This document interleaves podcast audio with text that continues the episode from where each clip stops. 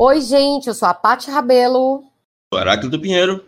E esse é o Assim Caminha a Humanidade, um podcast que faz pontes entre a psicologia, a mitologia e a cultura pop para falar de temas que inquietam os humanos desde sempre. O nosso objetivo é contribuir de um jeito estimulante e divertido para ampliar a conversa sobre mitologia, mostrando como os mitos nos ajudam a entender e a agir sobre as nossas vidas. O Assim Caminha a Humanidade tem o apoio da TV O Povo, emissora educativa da Fundação Demócrito Rocha e parceira do canal Futura no Ceará. Cancelar é colocar uma cancela, uma barreira que suspende a vazão ou o trânsito de algo, ou, no caso específico da nossa discussão, de alguém. Os cancelamentos muitas vezes envolvem uma satisfação perversa, autorizada por uma crença de superioridade moral. Neste episódio, discutiremos do que se trata a cultura do cancelamento, veremos algumas perspectivas sobre justiça e vingança e analisaremos a noção de politicamente correto. Por fim, um olhar sobre a psicologia dos grupos e a relação com os lixamentos virtuais, que, segundo o filósofo Francisco Bosco, é um negócio altamente compensador da perspectiva imaginária. Esse episódio especial faz parte do projeto Violência na Internet, do Povo Online, e tem o apoio institucional da Prefeitura Municipal de Fortaleza, a quem a gente agradece a iniciativa de, mais uma vez, estimular o debate público sobre a violência nas redes. Para se informar mais sobre esse assunto, você pode acessar o conteúdo especial sobre violência na internet no portal O Povo Online, que já está no ar. Para a jornalista Ana Letícia Loubach, do Tech Tudo, a cultura do cancelamento diz respeito a atitudes dentro de uma comunidade que pedem ou provocam a interrupção do apoio a artistas, políticos, influenciadores digitais ou qualquer outra figura pública, geralmente em resposta a algum tipo de postura considerada condenável, ofensiva ou preconceituosa. Cancelar, assim, é destruir a força efetividade ou validade. E quando uma pessoa diz que está cancelando uma celebridade, é isso que ela normalmente está tentando dizer. Heráclito, é, tu gostaria de fazer uma exposição inicial a respeito do conceito de cancelamento é, de uma forma mais ou menos histórica? Eu acho que é uma categoria histórica interessante para a gente pensar isso, que seria a noção grega de ostracismo. Né? O que, é que era o ostracismo? Na Atenas do século V, a identidade das pessoas vinha principalmente de fazerem parte da cidade, que em grego era polis, né? ou seja, participar da polis, participar da política. E a pior punição a qual alguém podia ser submetido era o ostracismo. Ele se chamava ostracismo porque a votação era feita dentro de uma ostra, em que havia um processo legal e você era expulso da cidade para não mais poder retornar. E isso fazia com que é, as pessoas perdessem a sua própria identidade, perdessem a sua relação com a polis, com a cidade, com a política. A diferença com relação ao cancelamento, que não deixa de ser um tipo de ostracismo, é que ele não obedece a nenhum rito legal. Ele não está sujeito à cidade, que é algo que nós vamos ver ao tratar da, da, do mito das Eumênides e das Erinhas, né? de como as Erinhas se transformam nas Eumênides. Mas quando uhum. você é, cancela alguém, você meio que está condenando, ou pelo menos tentando condenar essa pessoa ao ostracismo. Ele agora não faz parte do grupo que é, sustentava a sua identidade, ou seja, a sua imagem perante as pessoas, e que essa, essa imagem perante as pessoas sustentava também a sua autoimagem. Né? Pode, pronto, terminei. Estou te ouvindo. Ah, tá. É porque, é, assim, eu vou fazer um adendo, porque eu não consigo seguir muitos protocolos. A gente está gravando esse episódio mais ou menos pela terceira vez, né, Heráclito? Assim, não por inteiro, mas porque, como quem está ouvindo a gente provavelmente já sabe, a gente está em quarentena, quer dizer, está em isolamento físico e a gente está gravando à distância pela primeira vez né? E é, aí deu uns cada um na sua técnicos. casa, isso aí, só para só o pessoal mais ou menos entender, porque eu não gosto, eu não gosto muito de seguir protocolo, porque às vezes acho que as coisas ficam meio falsas. Mas assim, a gente gravou uma primeira vez na segunda, deu errado, mas a gente identificou isso logo. Quer dizer, o João Vitor, que está dando todo o apoio técnico para a gente e que está ouvindo agora a gente. João Vitor é a nova Mari, né? Nessa, pelo menos por enquanto, nessa edição. E aí o João Vitor identificou isso. Daí a gente não saiu na segunda-feira. Hoje, mais cedo, a gente gravou três horas de conversa, e quando o arquivo foi para o João Vitor, ele viu que os 20 primeiros minutos estavam cortados e com a voz do Darth Vader, como disse o Heráclito. Eu só fiquei pensando no exorcismo. É, tava muito legal a minha voz. Isso, tava muito bom. E aí, agora, a gente está regravando esses 20 minutos iniciais, né? Porque a edição é mágica, né? Também é magia. Então, assim, o Heráclito falou um monte de coisa legal de manhã. E agora a gente está regravando e eu estou esperando ele falar tudo que ele falou de novo, só que é aquilo, né? Cada vez que a gente fala, por mais que a gente tenha um roteiro e tenha ideia do que a gente vai falar, é sempre uma coisa nova, né? Que nem os atores falam quando eles vão fazer peça de teatro. Sempre, cada vez que você faz, sempre é uma coisa diferente, né? Porque você está diferente. É, então, Heráclito, tu quer falar mais alguma coisa sobre essa questão da é, é dessa questão da morte que está ligada tanto no caso da, da, dessa experiência, né, desse fato social grego, como também no caso do cancelamento? Eu acho que é uma categoria histórica interessante para a gente pensar isso, que seria a noção grega de ostracismo. Né? O que, é que era o ostracismo? Na Atenas do século V, a identidade das pessoas vinha principalmente de fazerem parte da cidade, que em grego era polis, né? ou seja, participar da polis, participar da política. Pronto, lembro e que tinha falado. A pior punição a qual alguém podia ser submetido era o ostracismo. Ele se chamava ostracismo porque a votação era feita dentro de uma ostra, em que havia um processo legal e você era expulso da cidade para não mais poder retornar. Oh. E isso fazia com que é, as pessoas perdessem a sua própria identidade, perdessem a sua relação com a polis, com a cidade, com a política. A diferença com relação ao cancelamento, que não deixa de ser um tipo de ostracismo, é que ele não obedece Sim. a nenhum rito legal. Ele não está sujeito à cidade, que é algo que nós vamos ver ao tratar da, da, do mito das Eumênides e das Erinhas, né? de como as Erinhas se transformam nas Eumênides. Mas quando você é, cancela alguém, você meio que está condenando, ou pelo menos tentando condenar essa pessoa a um ostracismo. Ele uhum. agora não faz parte do grupo que é, sustentava a sua identidade, okay. ou seja, a sua imagem perante as pessoas, e que essa, essa imagem perante as pessoas sustentava também a sua autoimagem. Né? Ou você não gosta mais, aquele personagem da internet se tornou incoerente para você, não faz mais as coisas que você gosta, ou ele é, descumpriu uma norma tácita do politicamente correto, que é uma norma que não é uma norma escrita, não é uma lei, a pessoa não cometeu nenhum crime, mas ela, para usar a expressão lá do, do Slavoj Žižek, né, quebrou nossos tabus atuais, que tem a ver com o politicamente correto, e toda quebra de tabu incorre na punição né, severa. É, teve até no último episódio que a gente gravou, é, tu citou esse, esse, esse pensamento do, do Zizek, e aí tu falou do, do até comparou com o caso é, no Oriente Médio, né? Islamismo. É, isso, que aí tu deu exemplo de, de algo que, era, algo que era pago com a morte, né? E recuperando, inclusive, esse exemplo. Ridicularizar o profeta, por exemplo. Isso. E, e aí, no caso, assim, é, essa ideia de cancelar pessoas, né?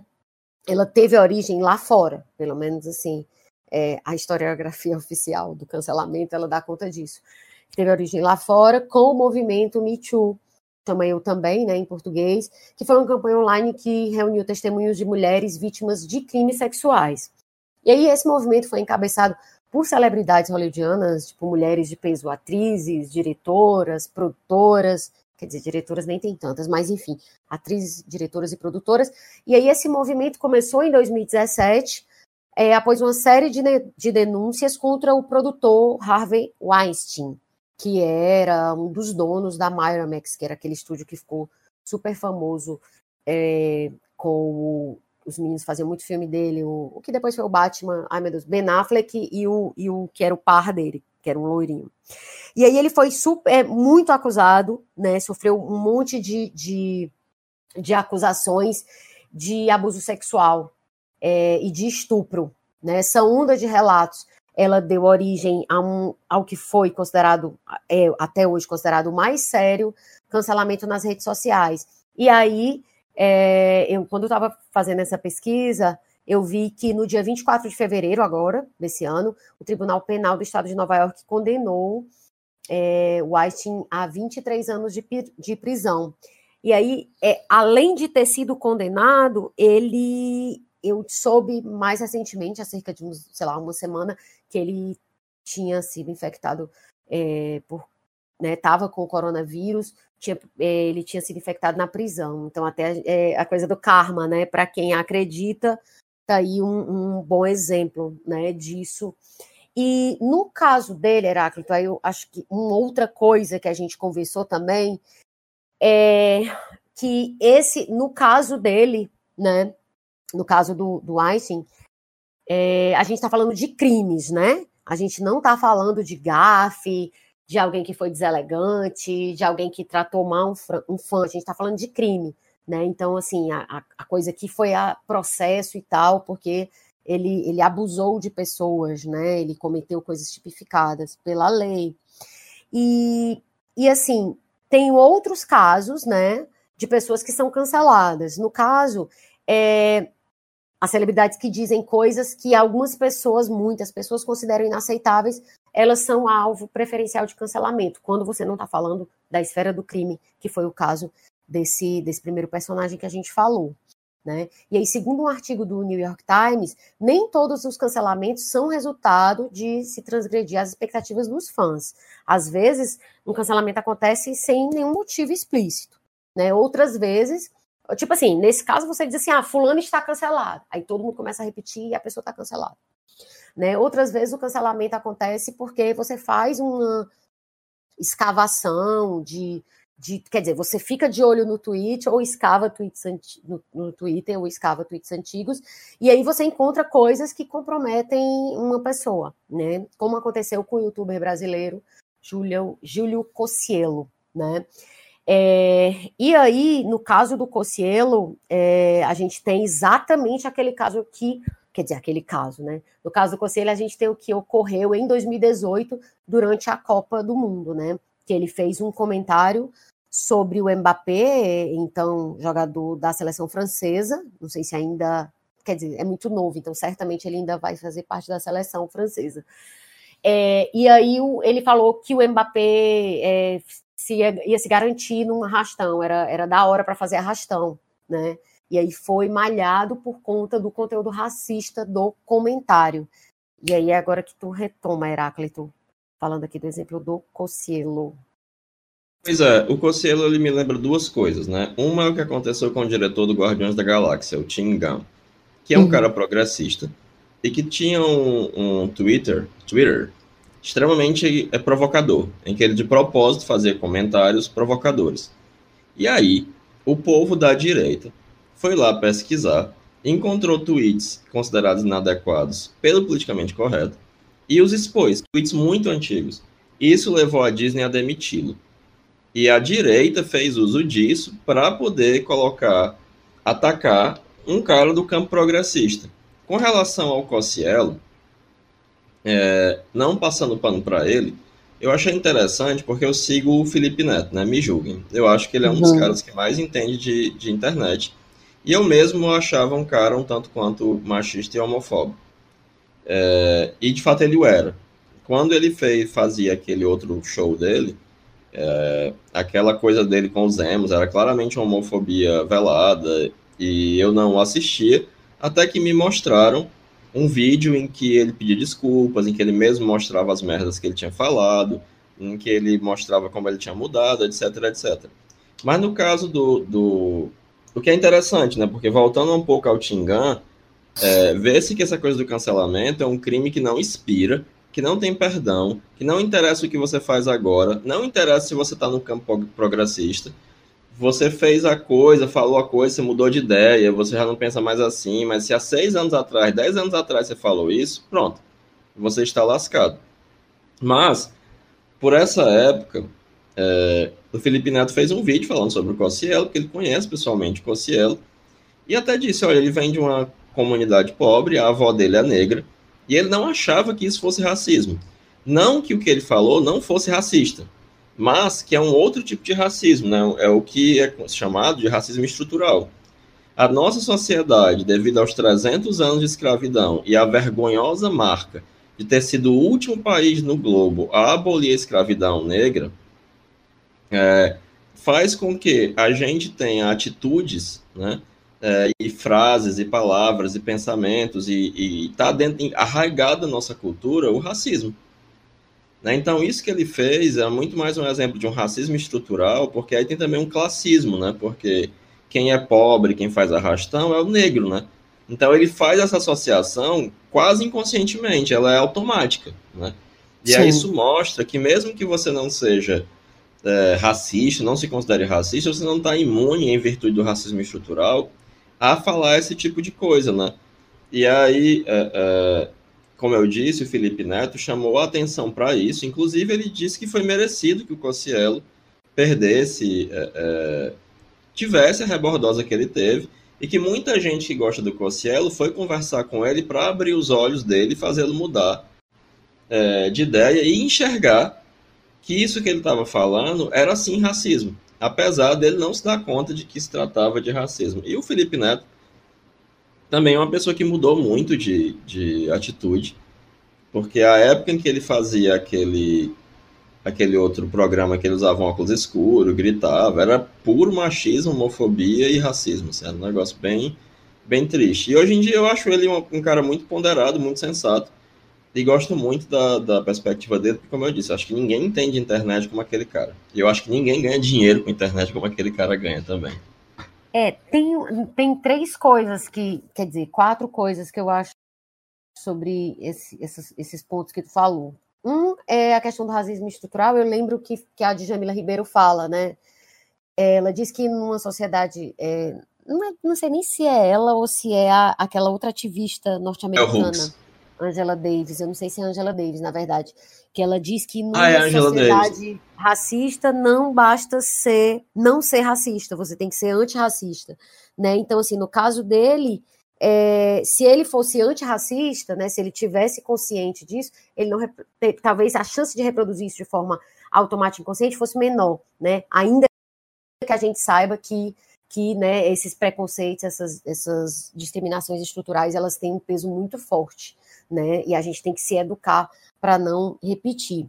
E aí, pensando ainda do ponto de vista de racismo estrutural, é, eu lembro que uma coisa que a gente comentou de manhã foi, cara, se fosse um jogador loiro da Noruega, da Dinamarca, um sueco, é, ele poderia, o cara poderia correr tanto ou mais com mais velocidade que o Mbappé, mas provavelmente aquela piada ela não ia surgir num contexto que, assim, naquela mesma estrutura, né? da questão do arrastão, porque no Brasil, né, é, a gente tem uma estrutura. É, tanto é que existe aquela, existe uma velha piada racista, né? Isso. que um branco correndo ele está fazendo Cooper, um, um negro correndo está fugindo da polícia. Então, Pronto. você vê que a mesma lógica dessa piada infame e racista é aquilo que informa a fala do Cossielo e que depois foi discutida pelo Felipe Neto. Que provavelmente ouviu muito isso, né, na infância de novo, não estou justificando nada, estou tentando entender o que se dá, né, o que se deu, tentando entender, porque também não há garantia nenhuma que, que, que, que, é isso.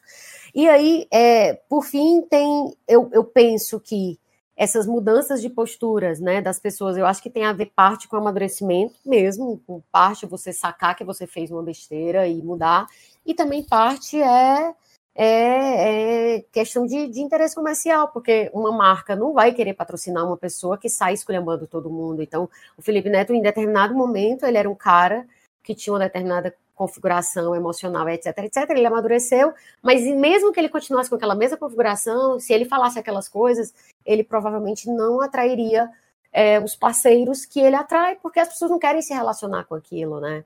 Então ele tinha um público que eram os meninos que estavam na fase da revolta, etc., enfim, adolescência.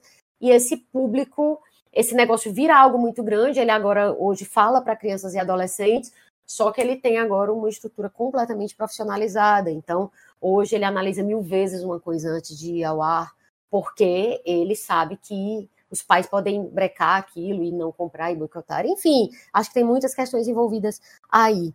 Né? E por fim, é, quando a gente fala de escavar tweets, como aconteceu com o exemplo que tu trouxe, né? Do Tingam, e, e por exemplo, aconteceu com outros influenciadores já, a pergunta é, eu fico pensando quem de nós resistiria a uma arqueologia disso, assim, sabe? Uma escavação que fosse atrás de atitudes, né, tanto da vida online quanto offline, que a gente teve há 5, 10, 15, 20 anos, sabe? Tipo, quem resistiria? Quem seria esse ser que passaria incólume, né? Por isso. Eu acho que dificilmente alguém, mesmo quem tem essa régua, é, régua moral mais, é, é, vamos dizer assim, afiada, ajustada, eu acho que exigente, eu acho que dificilmente essa própria pessoa passaria pela régua dela ou de terceiros. Então, eu acho que isso é uma coisa até para a gente fazer autocrítica também, né?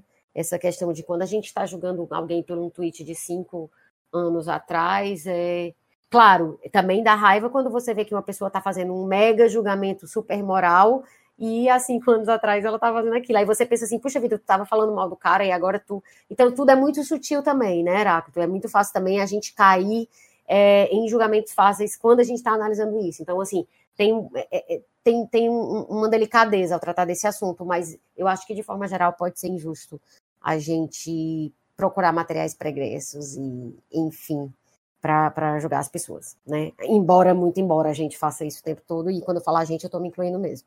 O Fanon, ele vai, vai colocar que o branco é entendido como universal. Sim. O branco é, é, é, é universal. E o branco vai estar sempre associado a uma racionalidade, racionalidade cartesiana. Enquanto o negro vai estar associado ao corpo e à natureza. Sim. Então, ah, olha, esse cara corre muito, né? você tem aí algo de referência ao corpo. Total, né? não é o cérebro, né? A... Não, que normalmente um, um branco poderia até estar é, tá correndo tanto quanto ele ali, mas a referência é um outro tipo de universalidade, que não Sim. ao corpo, à natureza ou aos instintos. Daí a sexualização de homens e mulheres negras também. Sim, e aí o, o branco é universal, assim como o homem, né? O universal, é. o sujeito universal é o homem branco. Exatamente. E o próprio, o próprio conceito de branco é um conceito pós-colonial. Porque Sim. antes não existia o branco. Existiam os vários povos da, da, da Europa que se detestavam entre eles e que nunca iam dizer, não, eu sou igual a esse cara ali que, como diz o Nietzsche, mora do outro lado do rio. Ele mora do outro Sim. lado do rio. Sim, não é existia verdade. essa igualdade ou essa universalidade do branco. O próprio, a própria noção de branco é uma noção pós-colonial. É verdade. E quando tu fala de, de que, existe, que existiam vários povos e se odiavam, eu lembrei que as pessoas adoram dizer assim: ah, mas vocês ficam falando de matar os índios, qual é o problema de terem feito isso com índios? Eles próprios se matavam entre si, né? Não tem essa coisa, eles fala muito no caso do, do exemplo brasileiro. Ah, mas as tribos diferentes já, já se matavam. E falam também disso no contexto da África Negra, né? Ah, mas eles próprios já faziam isso e lá, lá, lá, como se é, é, não existisse isso, por exemplo, na Europa é, branca, né? É, como se já não é. existe essa agressividade. Um parêntese, assim. um parêntese historiográfico, né? Porque quando você vai estudar a história antiga, eles têm uma grande dificuldade com o termo escravo. Porque escravo ficou tão marcado como o escravo colonial, que, e, e aquilo que é o escravo colonial não corresponde ao que era o escravo na Europa, muito menos ao que era o escravo na África.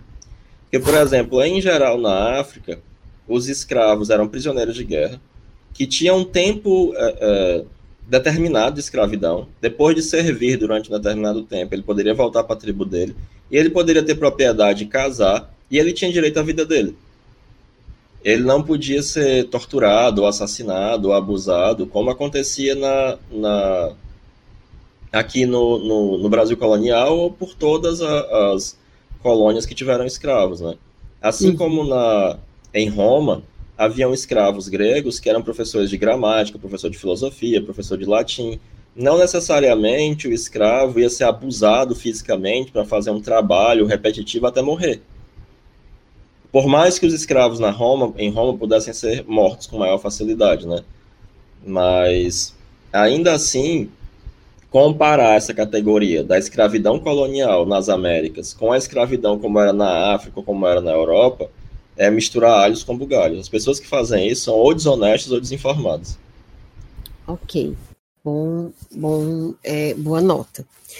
É, e aí, voltando aos youtubers, né, e, aí, e sobre essa questão de aprender com os próprios erros, Heráclito, o Cauê Moura, que também é youtuber, ele contou numa entrevista recente, que eu vi, se eu não me engano, para o UOL, para algum programa lá do UOL no YouTube. Aí ele fala: é, Eu pratiquei intolerância religiosa repetidas vezes durante esses anos todos, e quando eu olho para trás, eu fui injusto demais eu estava apontando notícias sobre pessoas que exploram a fé, e dentro disso misturava aquele ateísmo adolescente e acabava sendo desrespeitoso e ofendendo muita gente. Ainda que eu mantenha a minha opinião radical contra a questão da exploração da fé, eu entendi que existe uma separação, não tem por que ofender o povo religioso por causa das minhas desavenças. E tem uma galera que vai se retratar e diz assim: olha, eu fui mal entendido. Ele é. está se retratando. Ele está dizendo que todo mundo é burro. Você é burro, exatamente. Olha, eu fui mal é entendido eu fui mal interpretado. É, é, é bem isso. Desculpa, eu fui mal interpretado. Não, se você for mal interpretado, você não tem que pedir desculpa, né? Você não tem que pedir. Se você. Ou não, você, fa, você foi equivocado, você errou. Aí beleza, aí você pede desculpa. Tem até um vídeo do Felipe Neto, que é ele fazendo, dando notas junto com o, o a equipe dele. Ah, eu vi para pessoas que estavam pedindo desculpas após serem canceladas. Assim. E é Sim. muito curioso os pedidos Eu não sei desculpa. se foi tu que me mandou esse. Mas Acho eu, que foi. Eu, vi, mas eu, eu, eu, vi esse, eu tenho a impressão que foi tu que me mandou. E aí, em geral, é, a pessoa tentando dizer assim, ah, mas isso me prejudicou tanto, eu perdi é... muitas coisas, eu tô muito mal. É. Ora, filha da puta, tu fez mal pra uma pessoa, agora tu tá, ah, meu Deus, eu tô É tipo sentindo... uma criança dizendo, né? Nossa, eu não fiz a tarefa de casa, agora eu não tenho mais videogame, né? Tipo assim, eu tô, eu tô chorando porque eu fui punido. Eu vi nesse vídeo é. dele. Ele dá notas, ele faz tipo um ranking, né? É, exatamente. aí a equipe dele dá nota. Eu vi, acho que foi tu que me mandou mesmo. É, a Lisa Nakamura, que é professora da Universidade de Michigan, ela diz que o cancelamento é um acordo para não amplificar, aumentar o sinal ou dar dinheiro para alguém. E aí as pessoas falam, é, ela cita bem esse conceito da economia da atenção, né? Que, enfim, tem se falado muito nos últimos anos. Aí ela diz: quando você está falando sobre a economia da atenção, significa que se você está privando alguém da sua atenção, você está privando essa pessoa do meio de vida dela, né? Já que ela ganha dinheiro com isso. E aí tem uma outra professora, essa da Universidade da Virgínia, que é a Meredith Clark, que ela fala que aqueles cujo poder é em grande parte baseado na economia da atenção, eles estão mais suscetíveis ao cancelamento. E aí tem algo que elas falam, eu não lembro se foi, se eu coloquei aqui nesse roteiro, que é uma delas que diz que, por exemplo, políticos que não dependem basicamente da economia da atenção, que eles não estão muito dentro dessa lógica. Eles têm, vamos dizer assim, eles têm um poder que ultrapassa a quantidade de atenção que eles recebem, pelo menos depois que eles estão eleitos, né? Então eles são menos suscetíveis ao cancelamento do que, por exemplo, uma cantora ou alguém que eu odeio esse termo influenciador digital, odeio, acho que é um termo pobre, mas por exemplo, alguém que ganha dinheiro se expondo no YouTube, no YouTube ou na no Instagram ou fazendo um podcast, o que seja, qualquer pessoa que está fazendo um trabalho no meio digital, elas, na visão delas, essa pessoa é mais suscetível do que, por exemplo, um político ou mesmo um empresário, apesar de que as pessoas cancelam marcas também. E isso faz sentido para mim. O que que tu acha dessa visão delas? Eu acho que é, ela já está um pouco datada, mas não tanto. Porque, por exemplo, o Bolsonaro se elegeu por essa, por essa economia da atenção. Porque ele se elegeu de uma maneira que, é seria, que seria impossível alguns anos atrás. É, quando eu fiz a análise de conjuntura da eleição do Bolsonaro, eu tinha certeza que ele não ia se eleger por dois fatores. Ele tinha, tipo, segundos na TV, e ele não tinha coligação, e ele não tinha grana. E se as pessoas se coligam, também para conseguir espaço na TV. E até então, a quantidade de pessoas que se influenciava para votar em você ou não votar pela internet era muito pequena. E a propaganda gratuita na TV era uma coisa fundamental e os debates eram fundamental. Ele não teve propaganda na TV, ele não foi aos debates e ele se elegeu graças ao WhatsApp, fake news do Facebook. Mas então, ele se elegeu. Elege, tu acha que ele continua é, é na verdade, assim, para se eleger, não, porque aí você precisa do voto e tal, concordo. Mas uma vez que você já tem o cargo, tu acha que as, por exemplo, o político, vamos pegar o exemplo do Bolsonaro mesmo, que tu deu. Tu acha que o Bolsonaro é tão suscetível ao cancelamento por parte dos que votaram nele, tá? Não por parte da esquerda, porque a esquerda sempre o cancelou, mas por parte dos, dos da base dele, de fãs, de enfim. É, no caso acha... do Bolsonaro, eu acho, mas por uma questão muito particular dele. Recentemente, eu voltei com o meu canal do YouTube, viu, gente? Então, procurem lá, Heracto Pinheiro. Eu falo de psicologia analítica, política, e eu fiz uma sobre Bolsonaro, né? Sim. É, e uma das coisas que as pessoas não entendem é que quando você se, faz parte da democracia liberal burguesa a construção de grandes consensos para que você possa governar. E o Bolsonaro não só não construiu consensos, como ele ficou frag é, afastando pessoas e o governo dele é completamente fragmentado. Na verdade, ele, ele não só não constrói, como destrói os, pequen... os poucos que já existem, né? E, consegue... e, o governo dele não tem um centralismo, porque ele não tem um projeto de nação, ele não tem uma visão de país, ele não tem nada. Ele se elegeu para acabar com tudo isso que está aí. É... Então, por conta disso, ele se torna muito vulnerável ao cancelamento. Tanto é que esses panelaços que estão acontecendo mostram a imensa vulnerabilidade dele ele está num momento muito, muito vulnerável por conta disso.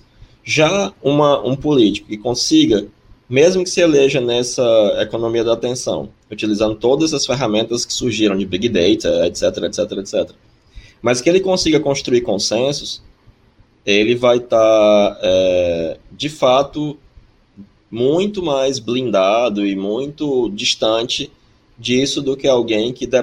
por exemplo, a gente depende disso.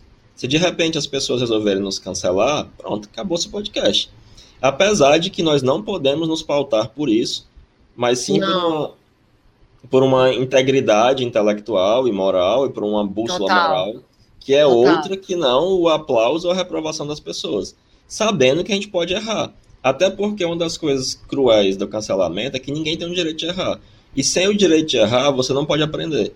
Porque nada ensina mais do que os nossos erros.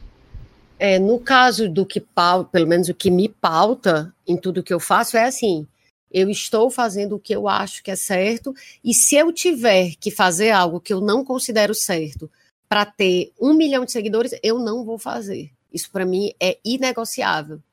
Então, é. Se, eu, se eu for julgada por algo que eu fiz, sabendo que eu estava certa, eu não vou mudar. E se eu for julgada por algo que eu fiz, sabe, reconhecendo depois que eu errei, ok entende? Mas para mim tem uma bússola mesmo que vai além do que as pessoas meramente acham, porque se eu for me pautar pelo que as pessoas acham, eu vou ter que cumprir com a agenda de um monte de gente que eu conheço e também gente que eu não conheço. Então eu vou enlouquecer. É o maior caminho, o melhor caminho para você surtar, né? Então é, é bem aquela coisa. O que é que eu acho que é certo, o que é que eu acho que eu devo. E ok, se você não concordar, direito seu. Agora, esse meu, essa minha visão também não me dá o direito de cometer crimes contra outra, outras pessoas. Então, a minha visão, ela também, ela é barrada, né, por um limite que é, ah, porque é liberdade de expressão. Calma, a liberdade de expressão não inclui eu cometer crimes contra outras pessoas, contra outras pessoas, né? Mas assim, é, tu deu o exemplo dos podcasters, é, enfim, de pessoas que estão produzindo conteúdo, mas só para arrematar o exemplo do político. Né? O político ele se elege e, e, sempre foi assim, mas cada vez mais com base na atenção que ele consegue é, é, capturar, né? E como ele consegue converter aquilo em votos. Uma vez que ele se transforma em alguém com um, um mandato, né? É mais difícil de você cancelá-lo né? Mas aí tem assim, o grande público não consegue cancelar o Bolsonaro, os que votaram nele, né? Como eu disse, a esquerda sempre cancelou, nunca reconheceu o valor dele, porque não foi louca a esse ponto. Mas, por exemplo, é, é, no caso dele, Heráclito, mesmo que toda a base que, a, que o apoiou e que votou nele resolvesse cancelá-lo, isso não tiraria o poder dele por si, Entende? Mas deixaria é ele vulnerável a ser apiado do poder. Sim, sim, deixaria um pouco mais vulnerável, porque aí a, os urubus que estão sempre no entorno, né? Aquela coisa. Olha, deixa eu te lembrar de, um, de uma coisa que as pessoas mais novas, né? O tio vai explicar uma coisa para vocês. É, há muitos anos atrás, um político paraibano, que me fugiu o nome agora, que era um político do baixo clero, como baixíssimo clero, como Bolsonaro, né? Assim, uma, uma das pessoas que rastejava na lama do Congresso, Sim. ele chegou ao, à presidência, por algum motivo que as pessoas nem entenderam direito na época. E ele Sim. fez um esquema de corrupção com a cantina do Congresso. Um esquema assim besta mesmo, né? nem dinheiro muito era. Sim. E ele foi pego. E, e isso foi noticiado em tudo quanto era jornal. E aí ele perdeu o mandato dele. E quando ele voltou para a terra dele, ele se elegeu prefeito assim com uma quantidade enorme de votos. Devido a, a, a, a grande a visibilidade que ele teve. É, muito louco. Aí é realmente. É, na verdade, é, é um cancelamento, só que é ao contrário, né? Na verdade, ele se beneficiou da popularidade, da visibilidade que ele teve durante o pois é. Escândalo, né?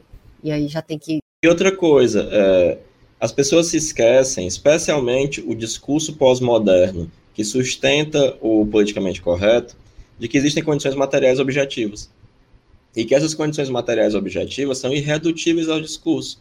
Na hora que eu sou um político, eu posso botar um asfalto, eu posso é, utilizar dessas condições materiais objetivas a meu favor. Sim. Coisa que, no, na verdade, pegando essa no caso, pegando esse exemplo e trazendo para o caso de uma pessoa pública que não seja um político, como por exemplo uma cantora, se um cantor fizer uma coisa terrível, uma declaração terrível, tiver uma atitude terrível, mas se em poucos dias ela disser que vai pegar uma grana e vai investir, por exemplo, a pessoa que falou mal de uma criança que tinha síndrome de Down, exemplo, é, ou que era autista, se dias depois ela se retratar e dizer que vai investir num projeto que trata de crianças é, é, que são autistas, é, eu acredito que isso teria um impacto né? Não estou lembrando de nenhum caso que, em que isso tenha acontecido, mas é um caso em que condições materiais podem também é, mudar o rumo da história, da narrativa, é, né? Eu acho que também nem mais à frente. Acho que também nem precisa, assim, porque você vê que a Anitta já foi cancelada umas quatro vezes.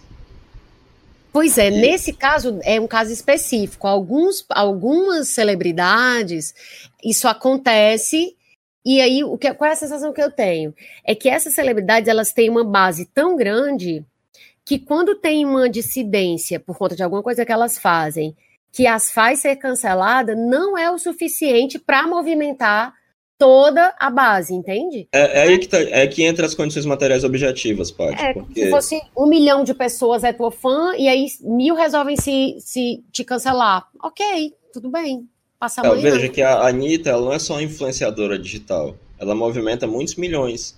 Ela representa é, não, nem uma... considero ela influenciadora digital, não. Eu, eu coloco ela na categoria cantora, é, é pessoa, tipo assim, é, é outro nível, assim. Né? Não, mas o que eu tô querendo mostrar é que existe essa economia da atenção, Sim.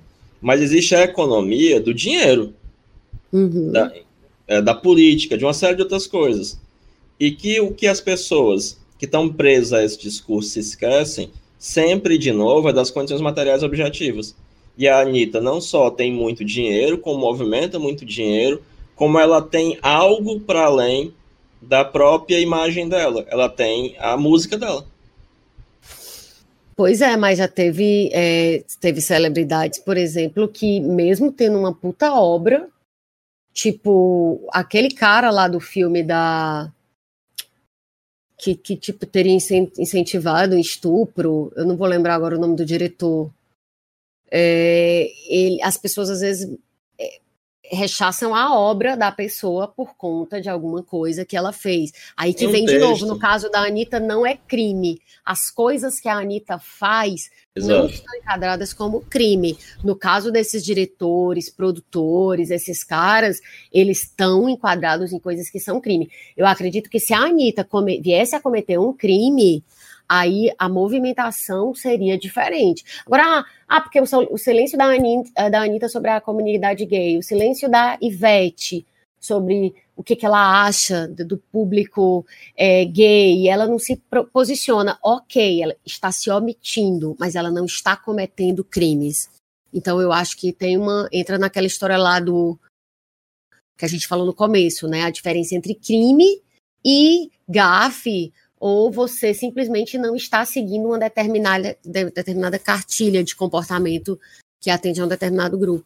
Então, é, no caso, a gente até é, é, falou disso agora há pouco, mas queria só arrematar, né, que a, o cancelamento nem sempre funciona, porque é, a efetividade disso depende tanto da celebridade, que está em questão, quanto da gravidade do, do, caso.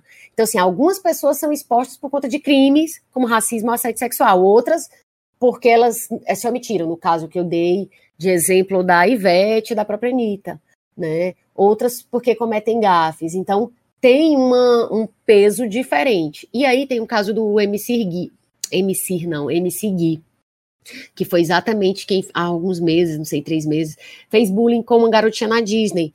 E aí ele teve um monte de show cancelado, enfim, as pessoas caíram em cima. E no caso, a Anitta e a Taylor Swift, a Taylor Swift, coitada, eu não consigo nem entender por que, ela foi cancelada. Mas elas já tiveram tentativa de boicotes e nada aconteceu. Mas aí vem a Taylor Swift, até onde eu sei, ela não foi é, ela não foi na, na esfera do crime. E a Anitta também não. Apesar que teve, já teve história de ah, tratar o fã mal e etc., mas isso também está dentro de um nível que, vamos dizer assim, que as pessoas conseguem contornar. E aí, na, no oposto disso, né, que é mais radical do que o que aconteceu com o MC Gui, Heráclito, tem o que aconteceu com Kevin Spacey, né? Que ele teve um monte de denúncias é, de assédio contra ele, e aí, desde que essas denúncias vieram à tona, ele foi demitido da Netflix, ele não se envolveu em nenhum proje projeto novo, e ele realmente foi ostracizado. É, e aí, um filme que ele fez, que é Billionaire, Billionaire Boys Club, de 2018, ele foi filmado antes das, dessas revelações, ou seja, foi o último filme dele, quando isso ainda não tinha vindo à tona, e um outro filme que ele fez, mais ou menos na mesma época, que foi Todo o Dinheiro do Mundo, ele já foi tirado digitalmente do filme. É, depois que, que tudo, né, quer dizer, que as coisas foram reveladas. Então, assim, nesse caso, é o cancelamento parecido lá com o cara da Myra Max que a gente citou no começo, mas são crimes, né? Então, pois é, ele nem foi julgado. Ele não foi às raias do tribunal por conta disso. Pois é, o Kevin Spacey, eu, eu acho surreal isso. Eu vi até um vídeo dele em que ele faz uma brincadeira que fica meio dúbio se ele tá sendo ele ou se ele tá sendo o personagem dele em House of Cards. Eu achei aquele vídeo genial, muito genial mesmo, porque é, ele se tornou amado pelo público, que ele já estava aposentado quando ele foi convidado para fazer House of Cards. Eu acompanhava a carreira dele desde American Beauty. Ele estava morando em Londres, tinha um teatro em que ele fazia as peças que ele queria e não estava mais nem aí para cinema e para televisão. Aí foi chamado para fazer o House of Cards. Justamente ele se tornou amado mundialmente por fazer um personagem extremamente amoral, extremamente mal, extremamente cruel, né? É... E é muito curioso ele fazer essa mistura dele com o personagem, né? Eu achei uma metalinguagem genial, independente das presepadas que ele fez, deixou de fazer. Porque expõe é, uma coisa muito estranha das pessoas, um fascínio por personagens é, cruéis e maus e com uma inteligência maligna, ao mesmo tempo em que é, ocorrem esses cancelamentos por um chega a ser quase um maniqueísmo rasteiro assim, né? É... Pois é, mas no, no, caso, assim, talvez tenha algo de quando as pessoas estão no, no, no, campo da ficção, né? Tipo assim, eu, Patrícia, eu adorava o personagem, adorava a série por conta dele. Mas uma coisa é eu saber que aquilo se trata de uma ficção. E aí tem um, um, um, aquela coisa de você adorar o vilão, da vilã ser mais bem mais interessante do que a mocinha, né? Enfim, tem esse aspecto. Por outro lado, quando você está no campo de de você de realmente pessoas terem a sua vida ferrada ou ficarem com traumas ou etc, etc, por conta de alguém, então muda. Eu acho que meio que as pessoas colocam um, uma cerca e dizem, não, no terreno da ficção a gente consegue aqui, aqui, até gostar mais da, da Nazaré do que da, da mocinha da novela. Mas na vida real eu não queria que a Nazaré fizesse nada contra a minha filha ou a minha mãe. Acho que tem mais ou menos Exato. isso. Agora é estranho que não tenha sido processado, já que tu tá falando que não foi levado à frente, assim. Até onde eu saiba, não. É estranho. É estranho, porque eu, eu achava que, inclusive, eram alguns caras, assim, os casos que eu vi foi de um cara. É, eu achava que isso seria. Que isso seria. Aí tem casos que é o oposto, como o caso do. Vale o Piratas do Caribe lá, Jack Sparrow, o, o... do Harry Potter sem Harry Potter. Peraí. O cara, tu tá falando do ator do, do, do que é, é o pirata? Isso, Johnny Depp. o Johnny Depp, que participou do Harry Potter sem Harry Potter. É, porque surgiu toda uma campanha na internet por conta da suposta agressão que ele teria cometido contra a esposa dele.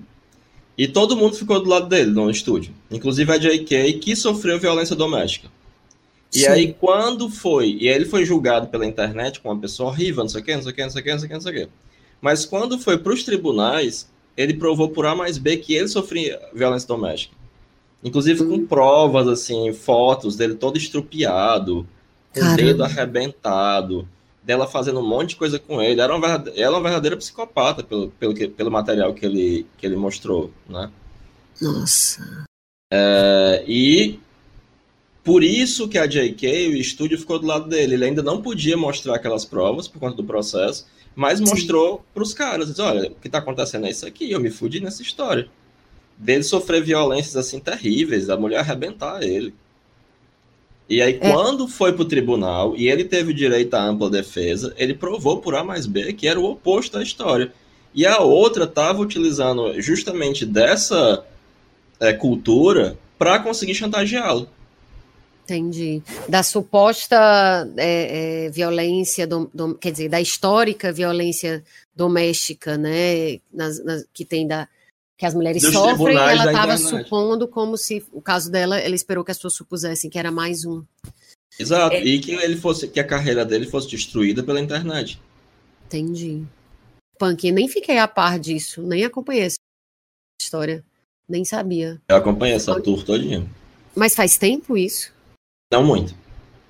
Engraçado. A única coisa que eu sei do Johnny Depp é que ele é gato incrível e, e eu não, não ouvi nada assim, queimando ele nem colocando. Não soube dessa história em que ele passou de acusado a depois provar que era vítima. Inclusive, a fandom do Harry Potter não engoliu essa. Disse assim, galera, a gente vai assistir Harry Potter, não importa o quê. Com Johnny Depp, sem Johnny Depp. E as pessoas confiaram na J.K. Entendi. Porque ficou um bug. Porra, a J.K a J.K. já foi vítima de violência doméstica. Por que, ela tá apoiando o, o, o Johnny Depp? Entendi. É, não, síndrome vamos... de Estocolmo, então tem alguma coisa aí que a gente não sabe, né? Pois é. Mas ela apoiou porque ele tava certo. Uhum. Entendi. E ela tinha, ela não precisou acreditar, né? Ela teve acesso às provas, então. Exato. É... Mas ela usou a, a cultura do cancelamento para a favor dela, uma criminosa, e para chantagear o Johnny Depp. Entendi. Qual era essa mulher, tu lembra? É aqui, é uma, é uma atrizinha de quinta categoria, ela é muito ruim. Ela fez a Mera no Aquaman. Nossa, não lembro, depois eu vou procurar. Então, e aí tem uma, uma, uma ativista, que é a Kimberly Foster, ela é fundadora do, do canal de feminismo negro For Harriet. E aí ela tem um vídeo que ela fala, o vídeo vídeo intitulado Não Podemos Cancelar Todo Mundo. E aí ela diz que é preciso estabelecer uma diferença entre os indivíduos que disseram coisas ofensivas e as instituições que tiraram a humanidade das pessoas. E que essas instituição, instituições são muito piores, muito mais destrutivas. Acho bem interessante essa, essa diferenciação que ela faz. Feministas negras um devolvem pouco... a minha fé na humanidade. Pois é, e inclusive isso que ela coloca me lembrou, me lembrou muito, eu tô com uma tá R depois das palavras, me lembrou muito é, algumas partes também do livro do Bosco, e eu vi essa fala dela depois de já ter lido o livro, então ressoou.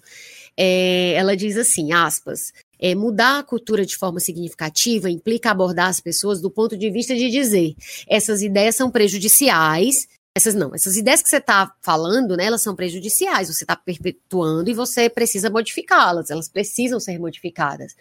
Ponto. Mas a gente não vai aceitar essas coisas, que são essas ideias e as atitudes, mas as pessoas precisam ser recuperadas. Eu acho isso isso extremamente interessante, Heráclito, porque aí entra naquilo que tu falou, por exemplo, ah, se você não pode errar, você não pode aprender, né? E, e ela diferencia entre o, o, o indivíduo e a instituição, né? Ela diz, olha, essas ideias, essa, é, isso que é estrutural, né, e que está sendo perpetuado, isso precisa mudar. E você precisa estar consciente disso e se tocar de que isso aqui é um vacilo. Mas, se você joga a pessoa numa vala e pronto, sabe, em algum momento todo mundo vai para a vala, porque em algum momento alguém vai ser não grato é, por algum motivo, né? Isso é fato. Então, vai ser todo mundo, como é que vai, vai ser todo mundo impuro, né? Vai ser Dalit, vai ser é, paia. É... é meio doido isso. Tem uma coisa que é muito interessante na noção de social justice warrior, né? Que é uma espécie de vingança pessoal. Porque nesse caso, e eu não sou um conservador, mas eu acho que uma categoria usada pelo falecido Roger Scruton, que era um grande intelectual, a despeito de, ser um, de eu não concordar com a parte dos argumentos dele, né? é, mas um intelectual respeitável, e que foi vítima de cancelamento pela, pela esquerda, de uma maneira muito, muito é, covarde, é, digo eu, um homem de esquerda, é, ele fala uma coisa que é muito verdade. Tem muito da, da esquerda que é rancor.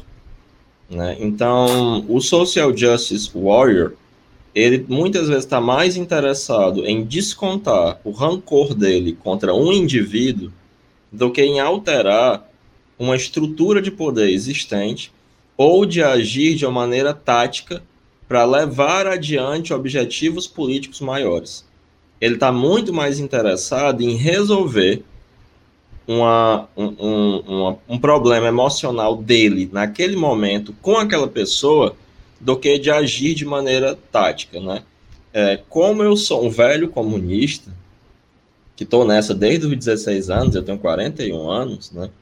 É, e já participei de vida partidária, de vida política de maneira muito ativa.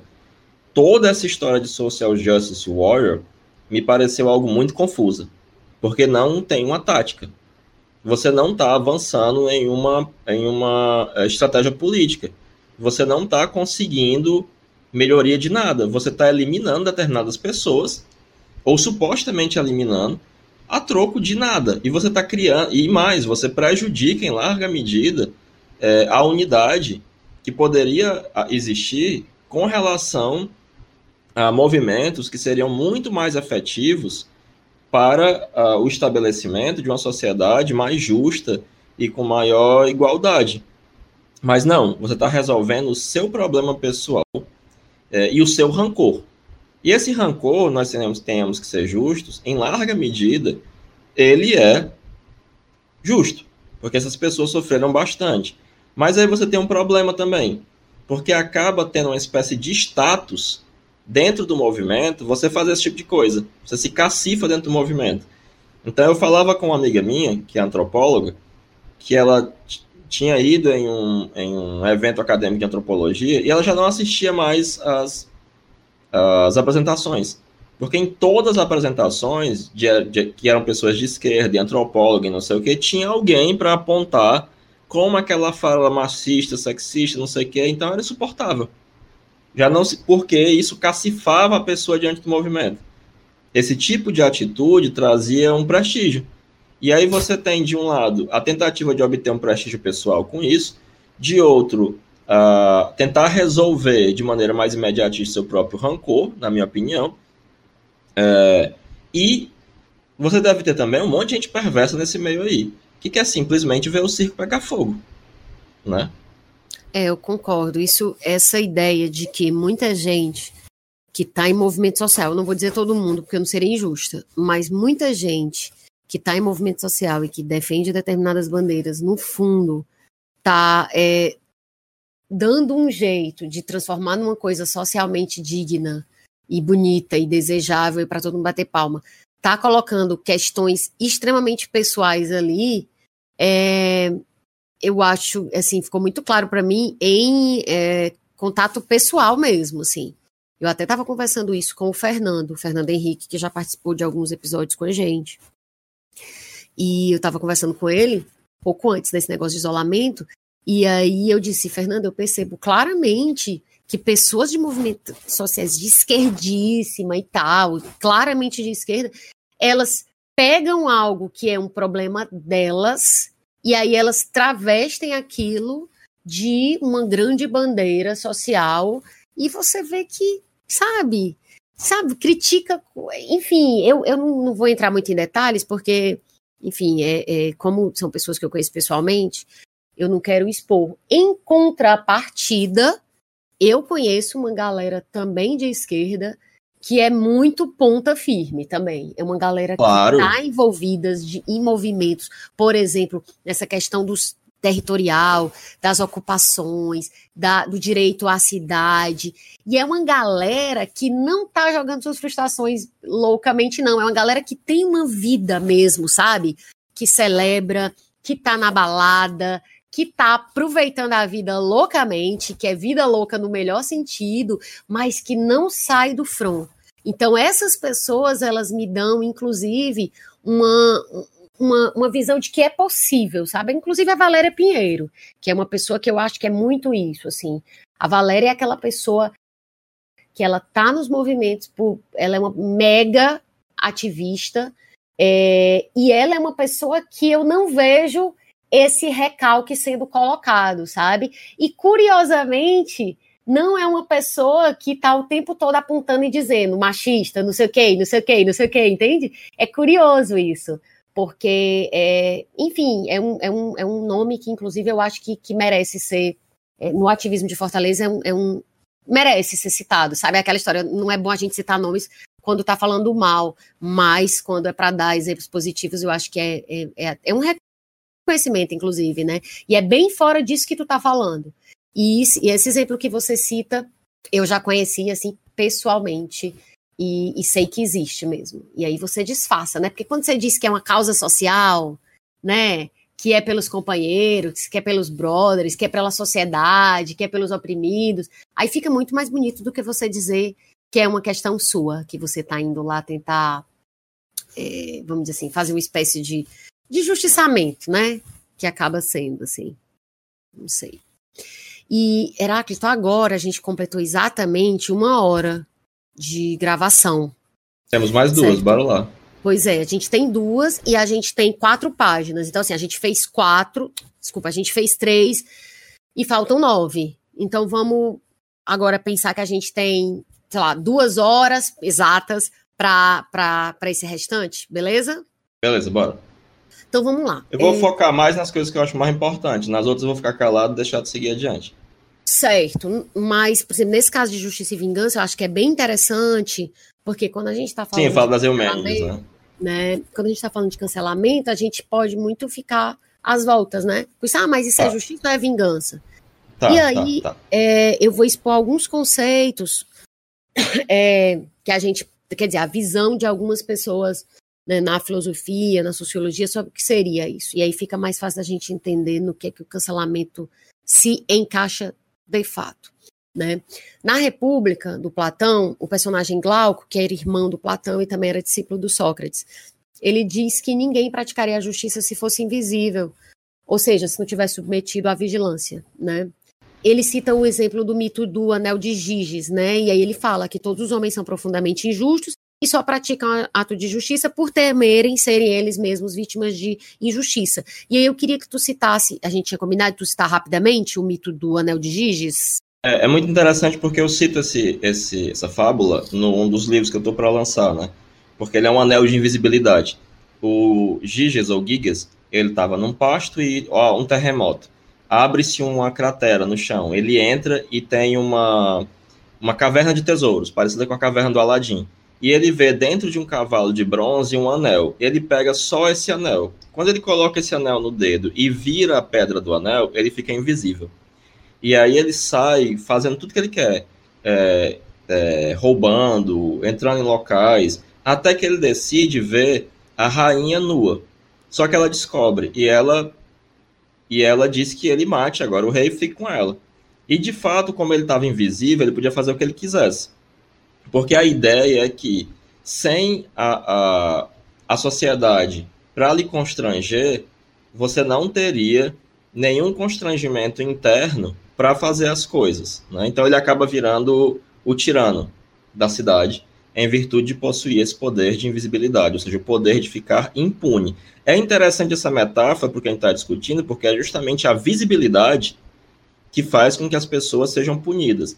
Mas essa não é a ideia platônica, porque a ideia platônica e socrática é que há um bom e o belo, e que esse o bom e o belo, ao ser desvelado, é, ao ser descoberto, leva a uma conduta moral, né? e que isso é um, é um dado eterno existe o bom e o belo, né? E uma vida que, que merece ser vivida é uma em que, através de uma análise racional, você chega nisso. Só que, como eles usam o método dialético, é, Platão e Sócrates vão colocando opiniões diversas. E esse, essa história do anel de Giggs eu acho muito importante, porque, ou Giges, é, dá conta é, justamente de que existe uma psicologia de uma série de pessoas que, estando invisíveis, estando no meio de uma multidão ou não sendo vistas por ninguém, elas vão ter uma moral de fato é, em que elas seriam capazes de fazer de qualquer coisa, né? Pois é, o que eu tinha entendido pelo por, nessa dessa passagem aqui curta era que na visão do Glauco, né, que aí, enfim, o Platão aqui está tá narrando, mas enfim, a, a, a, está na boca do Glauco, né?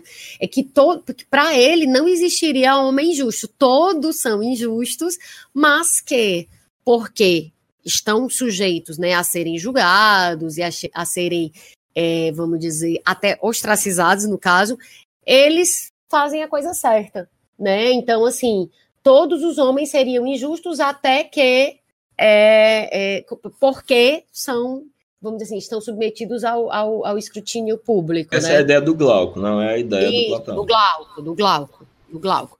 Então, assim, na visão dele, é, não existiria o homem justo nesse caso, né? Para o Epicuro, é, a justiça é a vingança. Isso é, isso é bom também, que ele diz que a vingança é a, é, a justiça é a vingança do homem em sociedade e a vingança é a justiça do homem em estado selvagem. Então, meio que é, é como se a, a, a, justiça e a vingança fossem, é, vamos dizer assim, equivalentes a duas formas de vida, né? A vida social, né? E a vida no estado natural, social não, a, a vida dentro da civilização e a outra no estado natural, digamos assim, seja lá o que, que significa para o homem. É, mas aí meio que elas elas se equivalem. A diferença é que no, no estado selvagem você não tem né, a figura de um mediador, no caso. E na, no estado né, de sociedade, nessa, nesse, nesse, vamos dizer assim, não é termo, nesse estágio em que você tem a civilização, você tem o mediador. Né? Então é por isso que você que aparece a justiça, como se a vingança fosse um estágio antes da justiça, né? É, o Cícero, que era tribuno e jurista romano, ele dizem das leis que o que tem de mais insensato é acreditar que tudo que é regulamentado pelas instituições ou pelas leis é justo, né? E aí ele argumenta que se a justiça for fundada sobre uma convenção de interesses e esses forem divergentes, porque os interesses dos homens vão ser conflitantes, né? Porque eles têm, obviamente, eles estão falando a partir de posições diferentes. Ele diz que a justiça vai sempre ser o que quer a força dominante, né? As forças dominantes vão sempre triunfar, né? Então. Pois é. é na... Mas aí. Uhum. É, deixa eu trazer um exemplo histórico, né? Porque antes da democracia ateniense, é, a lei ela era uma lei oral e tradicional que vinha sob a inspiração de Zeus e Mnemosine, né, a memória, ou seja, ela era guardada de memória, de cor, e os reis eram também juízes. Eras, eram eles que distribuíam, sob o patrocínio de Zeus, as leis. E uma das conquistas do povo ateniense é que essas leis fossem escritas e doravante não pudessem ser modificadas ao bel prazer dos reis. E eram leis, no primeiro momento, terrivelmente injustas, mas isso aí já foi um avanço.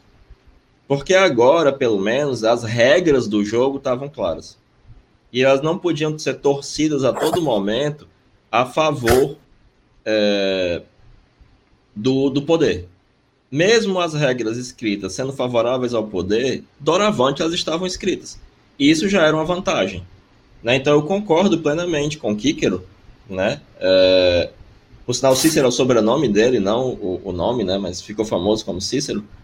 É, de que, de fato, a, as leis não necessariamente são justas, né? Mas que é um avanço civilizacional o fato de existirem leis, mesmo leis injustas. Obviamente, existe a possibilidade de se revoltar contra essas leis, como foi o que aconteceu na década de 60 nos Estados Unidos, né, com o movimento Civil Rights, que acabou colocando por terra as leis racistas e segregacionistas é, do sul dos Estados Unidos.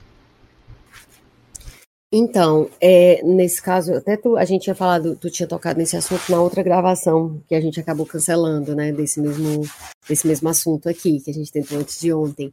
E, e aí tu tinha levantado isso, que assim, quando você não tem lei escrita nenhuma, é pior ainda do que você ter uma lei injusta, porque quando você tem a lei escrita, você diz, ó, oh, é isso aqui, é isso aqui. É, no caso do cancelamento, cobrado, cobrado. a gente tem leis tácitas. Não são as leis que estão aí escritas. É uma espécie de, de moral politicamente correta que pode variar ao sabor da, do rancor, do momento, ou da simpatia das pessoas. Isso é péssimo. Dos interesses, né? Dos interesses de quem está julgando.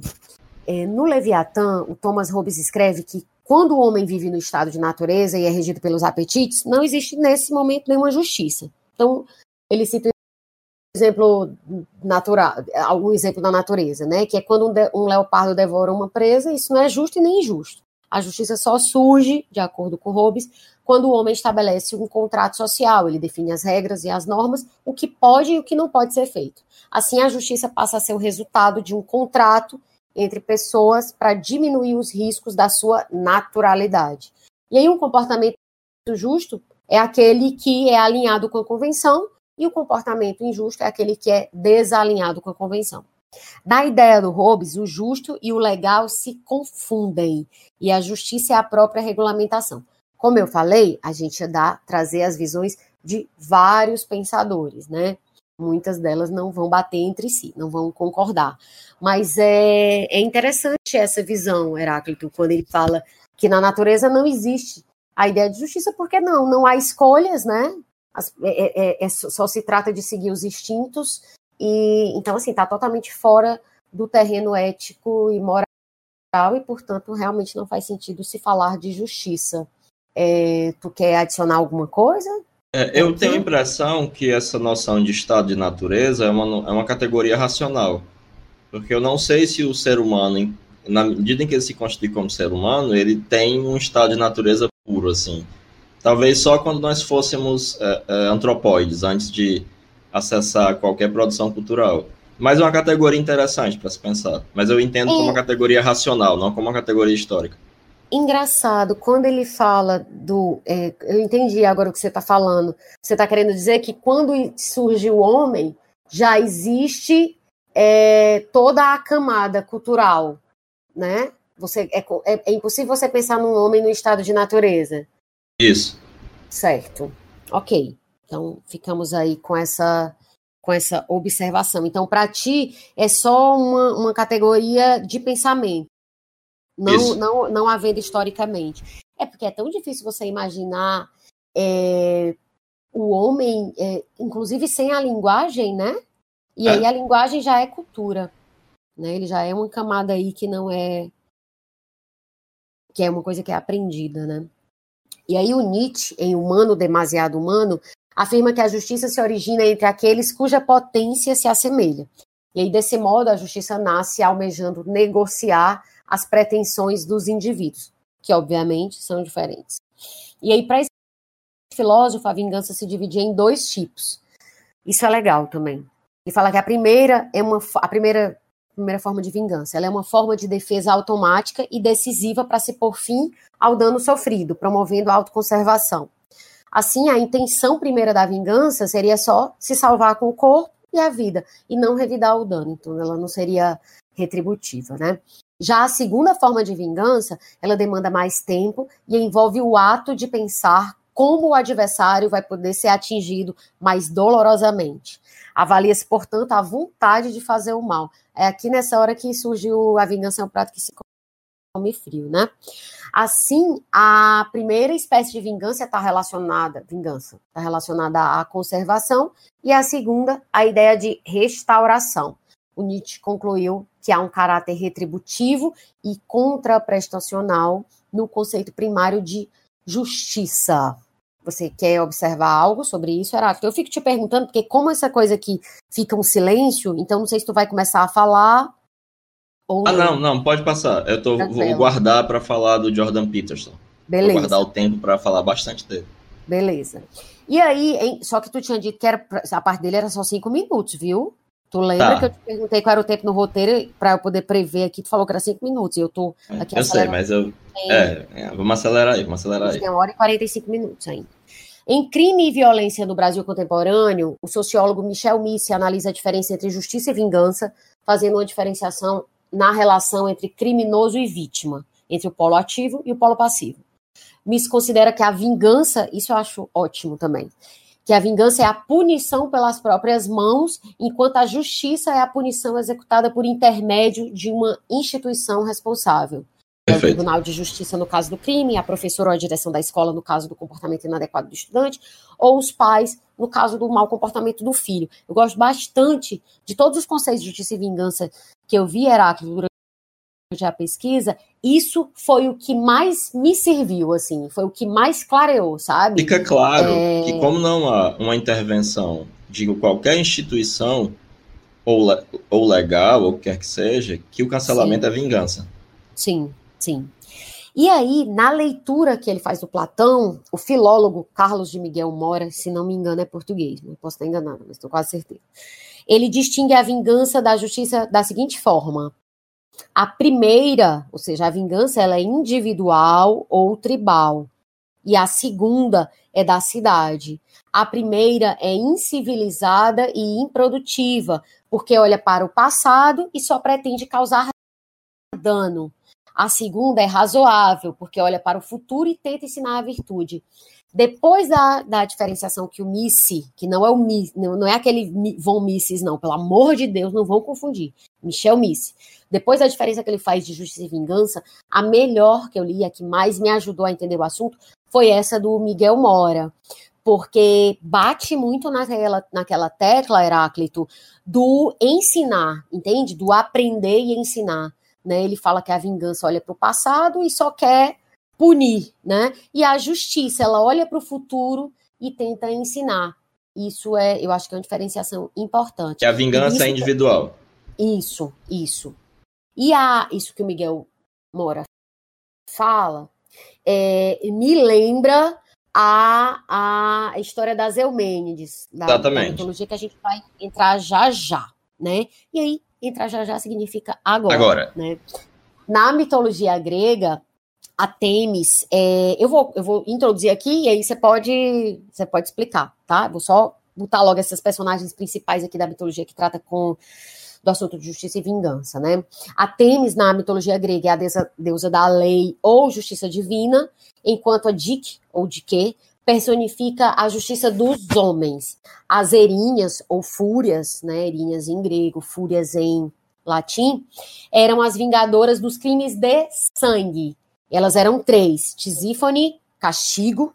Né? Eu estou dizendo o primeiro nome que era na mitologia grega e no segundo na romana. Tisífone, ou castigo, Megera, ou rancor, e Alecto, ou inominável. E a Nêmesis era a deusa de, da vingança grega que punia todos os crimes cometidos contra os deuses. Antes da gente entrar nas Eumênides, ah. se tu quiser falar mais alguma coisa sobre essas, essas personagens, essas quatro, Quer fazer alguma observação sobre elas? Eu vou fazer durante quando eu contar a história da transformação delas. Beleza. Mas, mas beleza. só para reparar hum. que a vingança está associada a castigo e rancor. Você vê que o aspecto psicológico da mitologia é muito preciso. A gente estava falando aqui o tempo mas... inteiro de, de, da, da vingança associada a um rancor, né? É, a essa a coisa que o Scruton já tinha falado, mas que a mitologia dá conta disso perfeitamente. Sim, sempre. E aí as Eumênides, elas são as erinhas sob o aspecto benfazejo, né? Enquanto as eurinhas, as erinhas espelham a culpa recalcada e destrutiva, o tormento do remorso, as Eumênides traduzem essa mesma culpa, mas conscientizada e assumida, convertida em sublimidade produtiva e arrependimento liberador. Isso aqui é do Junito de Souza Brandão. Aí, quando a gente estava conversando, Heráclito, sobre isso uma vez, tu falou que como as erinhas se transformam nas Eumênides, é, esse mito dá conta de uma transformação que pode inclu acontecer, inclusive, no ambiente virtual. Pode isso. explicar mais sobre isso? O que, que acontece? Você tem Orestes, que era filho de Agamenon, e quando Agamenon estava voltando da guerra de Troia, a mulher dele, mãe de Orestes, junto com um amante, assassinou Agamenon. E Apolo ordena a Orestes que vingue o pai e mate a mãe. Ele faz isso e ele passa a ser perseguido incansavelmente pelas Erinhas, que são as deusas da vingança, né? É, Tisífone, Megera e Alecto. Inclusive o termo Megera, né, pessoal, se vocês não uhum. souberem, vem disso, né? É, e Orestes foge. Orestes foge, vai até a cidade de Atenas e se esconde no templo de Apolo. E ali, em Atenas, ele é julgado ao invés de simplesmente entregá-lo à sanha das, das, é, é, das erinhas, ele é julgado e justamente o voto de Palas Atena desempata, que é a deusa da sabedoria, filha de Zeus, desempata e faz com que Orestes seja perdoado pelo seu crime. E aí as erinhas ficam furiosas e dizem: ora, se agora quem vai julgar é a cidade, o que é que resta para nós que somos deusas tão antigas? E aí Atena diz: olha, entreguem esse serviço para a cidade, para a polis, e passem a viver aqui. Porque aqui vocês serão sempre. Essa é, é Atenas é a cidade mais querida pelos deuses. E aqui vocês serão muito bem-vindas e deixarão de ser as Erinhas, serão as Eumênides. E receberão sempre muitos presentes e muitas homenagens. Uhum. É, e ao invés de se praticar a vingança pelas Erinhas, esse poder seria transferido para a cidade e aí você faria uma justiça por meio da, de julgamentos. E Sim. aí, por conta disso, quando a vingança é substituída por um julgamento que deixa de ser um. E, cuja instância principal é a polis, as erinhas, que são as vinga a vingança, deixam de ser as erinhas e passam a ser as eumênides, as benfazejas. Então você vê que há aí representado no mito uma espécie de processo civilizatório essa vingança que era tribal e individual e que só olhava para o passado, ao se tornar uma instância política, ou seja, da polis coletiva, em que há a possibilidade, inclusive, de se perdoar, porque o crime de sangue era um crime absoluto. Não Sim. tinha perdão. Então, não existia nuance. É exatamente como o povo do politicamente correto, mais radical, gosta de falar. Não, não tem esse negócio de nuance, não. É pão, pão, queijo, queijo. Quando surge essa nuance, você tem uma transformação psicológica das Eurinhas em Eumênides. Então a culpa agora, ela não passa a atuar como uma coisa puramente destrutiva, mas também como algo que leva a um local, que tem um valor educativo, que pensa no futuro e pensa na coletividade, e que não está pautada simplesmente no castigo, no rancor e nesse algo de inominável que surge do, do humano diante da barbárie e da vingança. Sim, é como se tivesse a coisa, um aspecto de elevação, né? De, de transcendência desse, desse, desse registro aí puramente é, bateu, é, se me atacar, eu vou atacar, né? Que nem aquela coisa lá do meme. É, é como tu falou, é um outro estágio civilizatório. E aí, é, tá me ouvindo, Heráclito? Oh, agora fica calado, né, pai? É porque fica. Não, é porque não tem nenhum tipo de. de nem chiado, assim. Quando tu é tá calado. Eu botei um anteparo aqui para evitar o ventilador. Ah, tá. Aí o chiadinho ele me ajuda a saber que tá gravando. Então, é, tem a ver com uma outra coisa também que, que o Cauê falou e que para mim tem a ver com isso, é exatamente com essa história. Ele falou que em 2018, depois do que aconteceu com o Júlio Cossielo lá no, no na época da Copa, com o Mbappé, é, as pessoas foram procurar os tweets dele. Cauê também, e aí passaram dois a três dias fazendo lixamento virtual contra ele. E aí ele disse sobre esse caso, é, tem algo que foi o que me lembrou a, a coisa da, da, desse aspecto aí da, da vingança. É, olha, olha o que, que ele diz. O efeito sobre essa, escava, essa escavação, né? Ele disse: o efeito que esteve no psicológico, na maneira como eu tomei porrada, e a maneira como eu tomei porrada, eu me perdoo agora por ter feito aquilo, ou seja, por ter escrito aqueles tweets babacas, né? Porque eu meio que paguei legal. Eu acho que o sofrimento que eu posso ter causado com essas mensagens, eu sofri mais, pode ter certeza. Olha que coisa maluca. É bem aquela ideia. Maluca não, porque isso aí a gente repete bastante no dia a dia. Mas é bem aquela ideia de que olho por olho, dente por dente, entendeu? Eu, com esses textos que eu postei, esses tweets, eu causei sofrimento, portanto, agora que pessoas me mandaram mensagens que me fizeram sofrer, eu paguei. E ok, zerou. É exatamente aquela aquela ideia que a gente pensa que é mais é, é, é mais primária, né? Que é o você faz, você vai pagar na mesma medida, não vai ter perdão. Você vai ter que sofrer também o desgaste psicológico que alguém sofreu. É muito, muito louco isso. Quando eu vi esse texto dele, eu, eu essa fala dele, né, que eu transcrevi, eu lembrei muito desse dessas imagens aí de vingança e aí, uma outra coisa que ele fala também é que se quando ele vai ver um vídeo dele de 2017, ele sente vergonha e fica constrangido.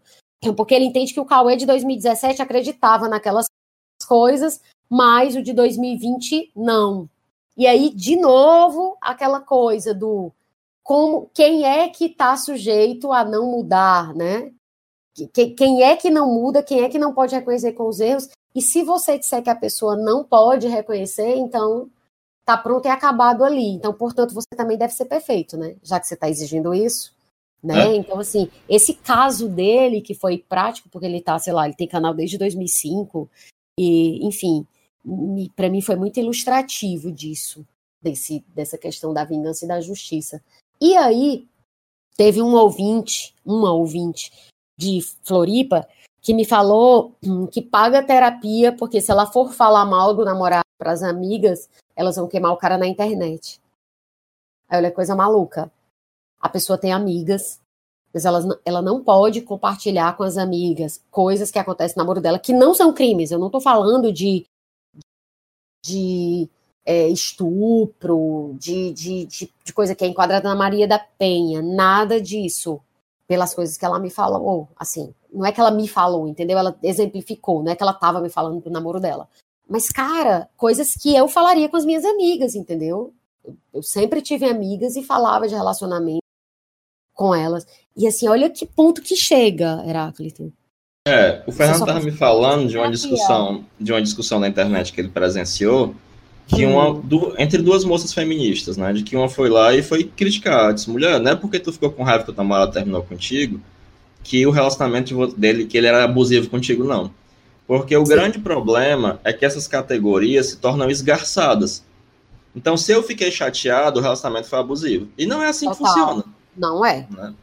Não é assim que a banda toca. De jeito. E aí entra o rancor, né? Porque aí você faz aquilo que o Bosco fala. As relações subjetivas já são tão complicadas, e se você ainda colocar isso numa seara pública e misturar essas categorias, você vai acrescentar à seara pública e à privada uma complicação imensa.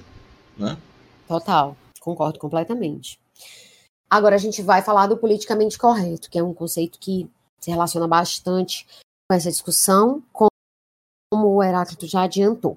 E aí, é, uma coisa que eu queria marcar nisso é porque tem uma visão que o Bosco. Na verdade, eu não vou adiantar, não. Eu vou falar que a, desses, a, a definição comum, depois vou entrar na discussão que o Bosco traz no livro dele. É, a, a definição bem de dicionário define o politicamente correto como aquilo que está em conformidade com a descrença, né, de que a linguagem e a prática que possam ofender a sensibilidade política, como em questões de sexo, raça ou gênero, devem ser eliminadas, né? Essa ideia, é a ideia que prega isso. Ok. E aí, é, lendo o livro do Bosco, me veio um, um, um conhecimento, um, um, insight que até então eu não tinha tido. Que ele fala que, olha que coisa interessante. Ele diz que o termo politicamente correto é uma falácia teórica e uma astúcia política. E aí ele explica que a expressão politicamente correto sugere. Isso aqui é que, é que é, o ponto X da questão. Ele, introdu, é, ele sugere o termo, a introdução da política numa área a que ela não pertence, frequentemente chamada a vida do espírito. E aí, desse modo, há um tempo você deixa subentendido que a vida do espírito, entre aspas, era antes regulada por critérios neutros, justos e meritocráticos. Em suma, não políticos. E se acusa um grupo de participar da vida do espírito politicamente. Não há nada de neutro, entretanto, na vida do espírito, ou seja, no sistema de representação segundo o Bosco. E aí, ele diz também, mais à frente, que politicamente correto é uma expressão que, numa face da moeda, sugere a instância, a existência dessa instância neutra, né, que a gente estava falando. E na outra face, acusa a disputa política de ser política, como se isso não fosse legítimo e como se houvesse outra possibilidade para a vida social em sociedades multiestratificadas, ou seja, em que as pessoas não são iguais, né? A desigualdade. E aí ele cita o teórico literário Stanley Fish, que isso é muito bom também. Ele, ele cita o Stanley. Debates entre lados opostos nunca podem ser caracterizados como debates entre o politicamente correto e alguma outra coisa, mas entre versões concorrentes do politicamente correto. Em outras palavras, o que temos aqui não é, como foi anunciado, uma brava resistência à política pelos representantes de uma racionalidade apolítica, apolítica mas antes uma disputa entre duas formas de política. Por que, que eu estou é, dando tanto destaque para isso, Heráclito? Porque isso parece óbvio, mas eu nunca tinha pensado nesses termos, entende? Quando você está falando politicamente correto, obviamente você está querendo é, é, que prevaleça a sua narrativa, mas o outro lado também é politicamente correto para ele, né? A questão é que o politicamente correto ficou associado né, dentro do, do, do, do, enfim, do contexto que a gente tem, ocidental, etc, etc, como se fosse aquelas pautas que a esquerda defende, né? Que aí é, é ter cuidado com as questões de gênero, de, de raça e sexo, enfim, isso foi muito interessante para mim. Isso Basicamente foi, as questões identitárias. Pois é, isso. Isso para mim foi muito importante para mim. É, de todas essas leituras, foi uma das coisas mais legais Justiça e Vingança eu já falei, mas desse caso aqui foi essa, essa, esse pensamento do Fish. E eu sabia que tu ia achar massa. Pois é, não, eu, eu gostei muito do livro, mas essa parte sobre politicamente correto serviu para ampliar, foi um zoom out, entendeu? Na coisa, um zoom in, zoom out também. Porque eu ficava pensando, pô, tem aqui o politicamente correto, define é, coisas interessantes, beleza, etc, etc. Só que a forma como se faz vai estar sendo escrota muitas vezes, etc. Só que esse caso ele faz ele faz algo além, né? Que é, é colocar o próprio nome da correção nesse caso em discussão, né? Porque, na verdade, o outro lado também acredita que aquilo é a melhor forma de viver na polis, né? Então, para eles, o politicamente correto é aquilo, né? E aí, os ídolos, trazendo algo que foi um, é, de um vídeo que tu me indicou, de um vídeo de 2017. Porque até 2017 eu nunca tinha visto nenhum dos vídeos do Zizek em que ele faz uma, uma ressalva é, positiva a respeito do politicamente correto. Todos os vídeos dele, pelo menos o que eu vi, os que eu acessei até hoje, é, sempre são batendo bastante. E aí, nesse vídeo de 2017 que tu me mandou, um entre os vários que tu me mandou, ele diz uma coisa. Só que aqui a gente precisa entender que ele está usando o conceito de politicamente correto, não lá o do Stanley Fish, né? E sim o tradicional que é conhecido, enfim, e que ficou. Mas ele tem ciência disso do Fish. Amplamente espalhado. É um... Pronto. O, mas Fish, ele... o Fish é um autor bem, bem conhecido, mas o Gigi que usa-se é, é, da maneira mais comum para ser mais fácil as pessoas entenderem. Mas ele Pronto. tem consciência de que há um debate, há uma disputa de visões. Pois é, mas inclusive eu acho que ele faria um grande serviço se ele pautasse essa ideia do Fish. Por quê? Porque todos os vídeos que eu vi do Zizek falando até hoje é só criticando essa, essa definição de dicionário, que foi a, a, definição que ficou mais conhecida. E eu acho que isso não é legal. Eu acho que seria legal, assim, até porque, como ele é um cara muito ouvido, seria muito importante que ele, ele abrisse mais o espectro dessa discussão. Mas, enfim, nesse vídeo de 2017, o que, que ele fala? Eu sei que há muito assédio sexual, racismo e outras coisas na nossa vida, e eu não tenho dúvida de que a maioria das pessoas que promove o politicamente correto o faz sinceramente. Eu não estou dizendo, no caminho da paranoia de direita, que eles são pessoas más, que querem destruir o estilo de vida americano. Eu estou apenas dizendo que a maneira como eles abordam o problema, em vez de resolvê-lo, tem predominantemente o efeito de apenas mantê-lo sob controle e permitir que o verdadeiro problema, que é o racismo, o sexismo, etc., sobreviva em uma versão mais, mais disfarçada, que foi aquilo que tu falou antes né? E aí, trazendo essa visão, a, a, definição de dicionário, a visão do Bosco e do Fish, né? E a do Zizek, eu queria agora que tu explicasse, né, um pouco a visão do Peterson sobre a questão do politicamente correto e como é que ela se articula Tá, essas, o Peterson é, e a vozinha dele, que parece a do Caco Sapo, ele é igualzinho o Caco Sapo falando. É, Primeiro, eu vou tentar ser o mais rápido que eu puder, mas eu acho muito importante falar do Peterson, porque ele é muito exemplar de como o politicamente correto cria monstros. Né? É, a, a celebridade dele começou em 1916, justamente quando ele fez uma, uma, um vídeo, dois vídeos na internet contra uma lei federal é, que colocaria a, a noção de, de, identidade politicamente correto e, dos, e da forma como você se dirigiria a pessoas trans junto com o Human Rights Act canadense, né, junto com as leis de direitos humanos canadenses.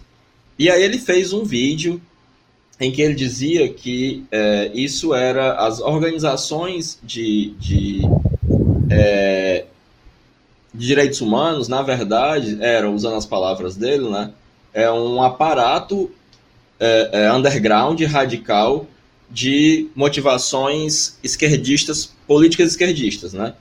E aí, no outro dia, uma aula dele foi interrompida por uma movimentação no campus de mais de 10 mil estudantes. E aí isso fez com que esse vídeo fosse noticiado em tudo quanto era jornal e alcançasse mais de um milhão de visualizações, né? É, e aí ele chamava esse pessoal de é, neomarxistas pós-modernos, que é uma coisa que não existe, né? Ou de cultural marxismo. Esse marxismo cultural é o mesmo bicho-papão do Olavo, para que as pessoas entendam, né? É, resumindo, o que é que é o marxismo cultural? Que também não existe, uhum. né? É um bicho... Mas o neomarxismo pós-moderno... Não, quando ele fala, também não existe. Ele, pessoas de eu sei, mas quando ele acusa, o que, que ele está querendo dizer? Eu vou explicar. Dentro... Eu vou, eu vou passinho a passinho, vou explicar tudinho. É, o que, que acontece? O que é que esse cultural, esse marxismo cultural?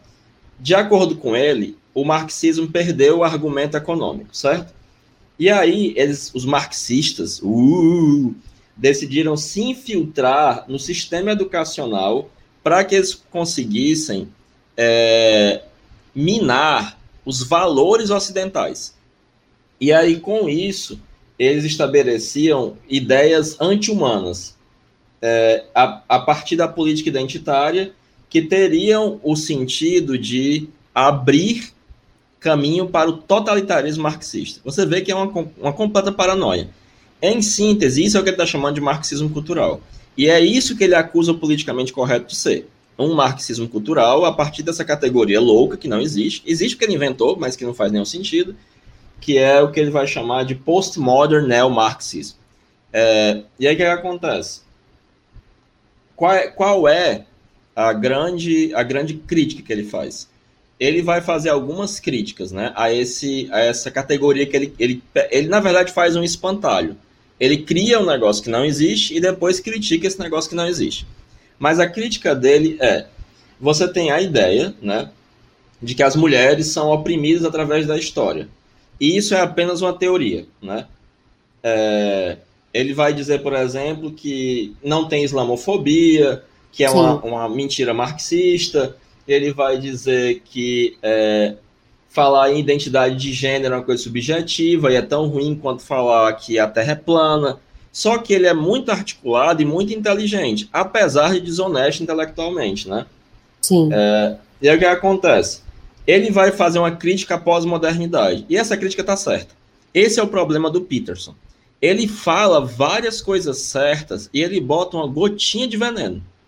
Sim. E ele vai dizer, ó, é, de acordo com a pós-modernidade, há uma maneira infinita de interpretar os fenômenos. Isso é verdade, que é o que é chamado de relativismo. Eu estudo, entre outras coisas, argumento e retórica. E isso é uma grande dificuldade nesses estudos de argumento e retórica, esse relativismo, de que se pode enxergar tudo por infinitas é, é, é possibilidades. E ele segue. Você pode usar esse argumento para atacar qualquer interpretação existente sobre qualquer fenômeno que leva a um relativismo. É engraçado que ele é junguiano e o Jung tem uma crítica extremamente aguda e psicologicamente pertinente a esse relativismo. Inclusive, ele poderia é, fazer uma crítica pragmática a partir de William James, mas ele não faz. Ele faz uma crítica extremamente rasteira, né? É, e aí ele vai dizer: nenhuma interpretação deve ter privilégio sobre a outra. E de fato, se você esticar um pouquinho a baladeira do Foucault, dá nisso. É exatamente isso. Né? Então aí ele está falando a verdade, certo? E de fato isso corresponde a uma boa parte do discurso pós-moderno, que de fato é o discurso é, identitário. Mas esse discurso identitário ele não é marxista. Porque o marxismo ele vai acreditar que só existem mudanças na cultura, não pela cultura, mas pela mudança estrutural. O pós-modernismo é um pós-estruturalismo, enquanto o marxismo é um estruturalismo. Então não tem como ter um, um marxismo pós, é, é, é, pós-estrutural, se ele é uma teoria estruturalista. Né? Isso é uma. É uma contradição de termos, né? Exato. Que é o que o Gija aponta na cara dele. Que não tem. E ele não tem resposta. Né? É, e aí ele vai dizer a seguinte coisa. Tá, tem infinitas interpretações do mundo. Porém, isso não significa que tenham infinitas interpretações válidas. Ele também está certo nisso. Só que aí vem entre o veneno rei dele, né? Que ele é desonesto intelectualmente, né? É, ele vai usar um argumento evolucionário para contradizer isso, ao invés de usar um argumento psicológico ou pragmático, né? Certo. E, só que isso aí é uma pseudobiologia. Isso não está certo. Que se você interpreta o mundo de maneira errada, você vai sofrer e morrer. E a morte e o sofrimento, uhum. de maneira evolucionária, são remédios contra interpretações erradas. Isso é só pseudobiologia. Ele usa pseudobiologia o tempo inteiro, né? É, e aí ele vai dizer, olha, a natureza produz variações e mata a maior parte delas. A morte é a solução para o problema da interpretação. Só que na natureza não existe linguagem. E vários uh... biólogos já foram botar o dedo na cara do Peter e dizer isso não é biologia, meu filho, porque na natureza não tem linguagem. E você está igualando duas coisas que não podem ser igualadas. E aí. O que é... ele está querendo dizer, o que os caras estão dizendo para ele é que na biologia não existe interpretação. É isso? Exato, não é interpretação. E aí o que ele está dizendo é que é como se a natureza tivesse uma consciência e que é uma doidice. Essa consciência que faz as interpretações erradas, a ela é negado o direito de se perpetuar, numa visão Exato. darwinista, não é isso? É, ele faz uma espécie de darwinismo psicológico social. É completamente doido o argumento dele se você parar para pensar. Só que ele é muito convincente com a vozinha de caco sapo dele, né? Sim. Aí o que acontece? É, as interpretações são restringidas por um conjunto de restrições. A primeira Sim. é a morte e sofrimento, essa perspectiva pseudo-evolucionista dele. Uhum. E aí ele vai dizer, e aí nesse ponto ele está certo, que outras coisas que restringem as interpretações erradas de mundo são a necessidade de cooperação e competição com os outros, de maneira repetida e por longos períodos de tempo. Que uhum. nesse caso, a gente deve, da esquerda deveria prestar atenção nisso. Que, que essas interpretações identitárias equivocadas, de fato, nos fazem não cooperar a longo prazo e repetidamente com as pessoas que a gente deveria cooperar. E outra coisa, outra coisa que limita essas interpretações são nossos objetivos. Só que aí entra a presepada, outra presepada. Ele vai dizer, não, mas aí essa galera é marxista. E como eles são marxistas, eles pensam que a melhor maneira de ver o mundo é pelas lentes da dualidade, opressor versus oprimido. E aí, isso, isso é uma interpretação. Só que eles escolhem, supostamente, esse, essa interpretação como a melhor e entram em contradição. Só que essa galera não é marxista. E aí ele vai dizer: o pós-modernismo surge de uma base marxista e nunca abandona, apenas a modifica. E ele vai citar o Sartre e tal, e não sei o quê. Só que Sim. por mais que o pós-modernismo surja de uma base marxista, ele a abandona. Abandona completamente. Quem ele tá época... querendo dizer que o Foucault, essa galera toda é marxista. É marxista, velho. Entendi. É uma completa loucura, né? E aí ele vai dizer: eles escolhem ser marxistas por compaixão aos oprimidos. Mas ele vai dizer: não, olha, isso é mentira, porque o marxismo é uma doutrina genocida que matou gente na Coreia do Norte, que matou gente na, na, na Rússia. Então eles não são compassivos porra nenhuma. E aí, de novo, ele mistura as coisas, né? É, e aí acontece que ele veja que a crítica ele é um Olavo de Carvalho mais inteligente. É muito o que não triste. é muito difícil de haver. Pois né? é, ele vai usar o mesmo bicho-papão do Olavo, mas usando argumentos biológicos, usando argumentos pseudo-evolucionistas, né?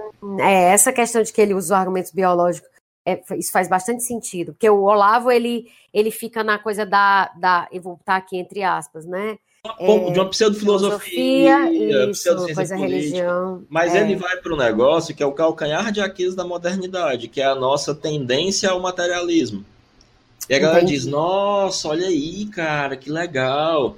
E aí é, vai ter um monte de gente que vai que vai é, é que vai atacá-lo, porque por exemplo tem um biólogo que estuda lagostas, porque o, o Jordan Peterson vai dizer não, as lagostas têm serotonina e por conta da serotonina, elas têm também uma, um aspecto hierárquico. Aí o cara vai dizer que está tudo errado, né? É, um, um, um, biólogo chamado P.Z. Myers, né? É, ah, até que... tu falou desse exemplo Isso, no, exatamente. direita esquerda, mas recupera aí, recupera. Faz bastante sentido aqui também. Porque ele vai dizer, não, tá vendo? Nas lagostas tem uma hierarquia. Então a hierarquia é natural. E os seres humanos também têm uma hierarquia. E até o que dá um touché nele, que é assim, cara, as lagostas podem até ter hierarquia, mas elas jamais vão ter a noção de autoridade que os seres humanos têm. Aí ele só calou a boca e ficou engasgando, né?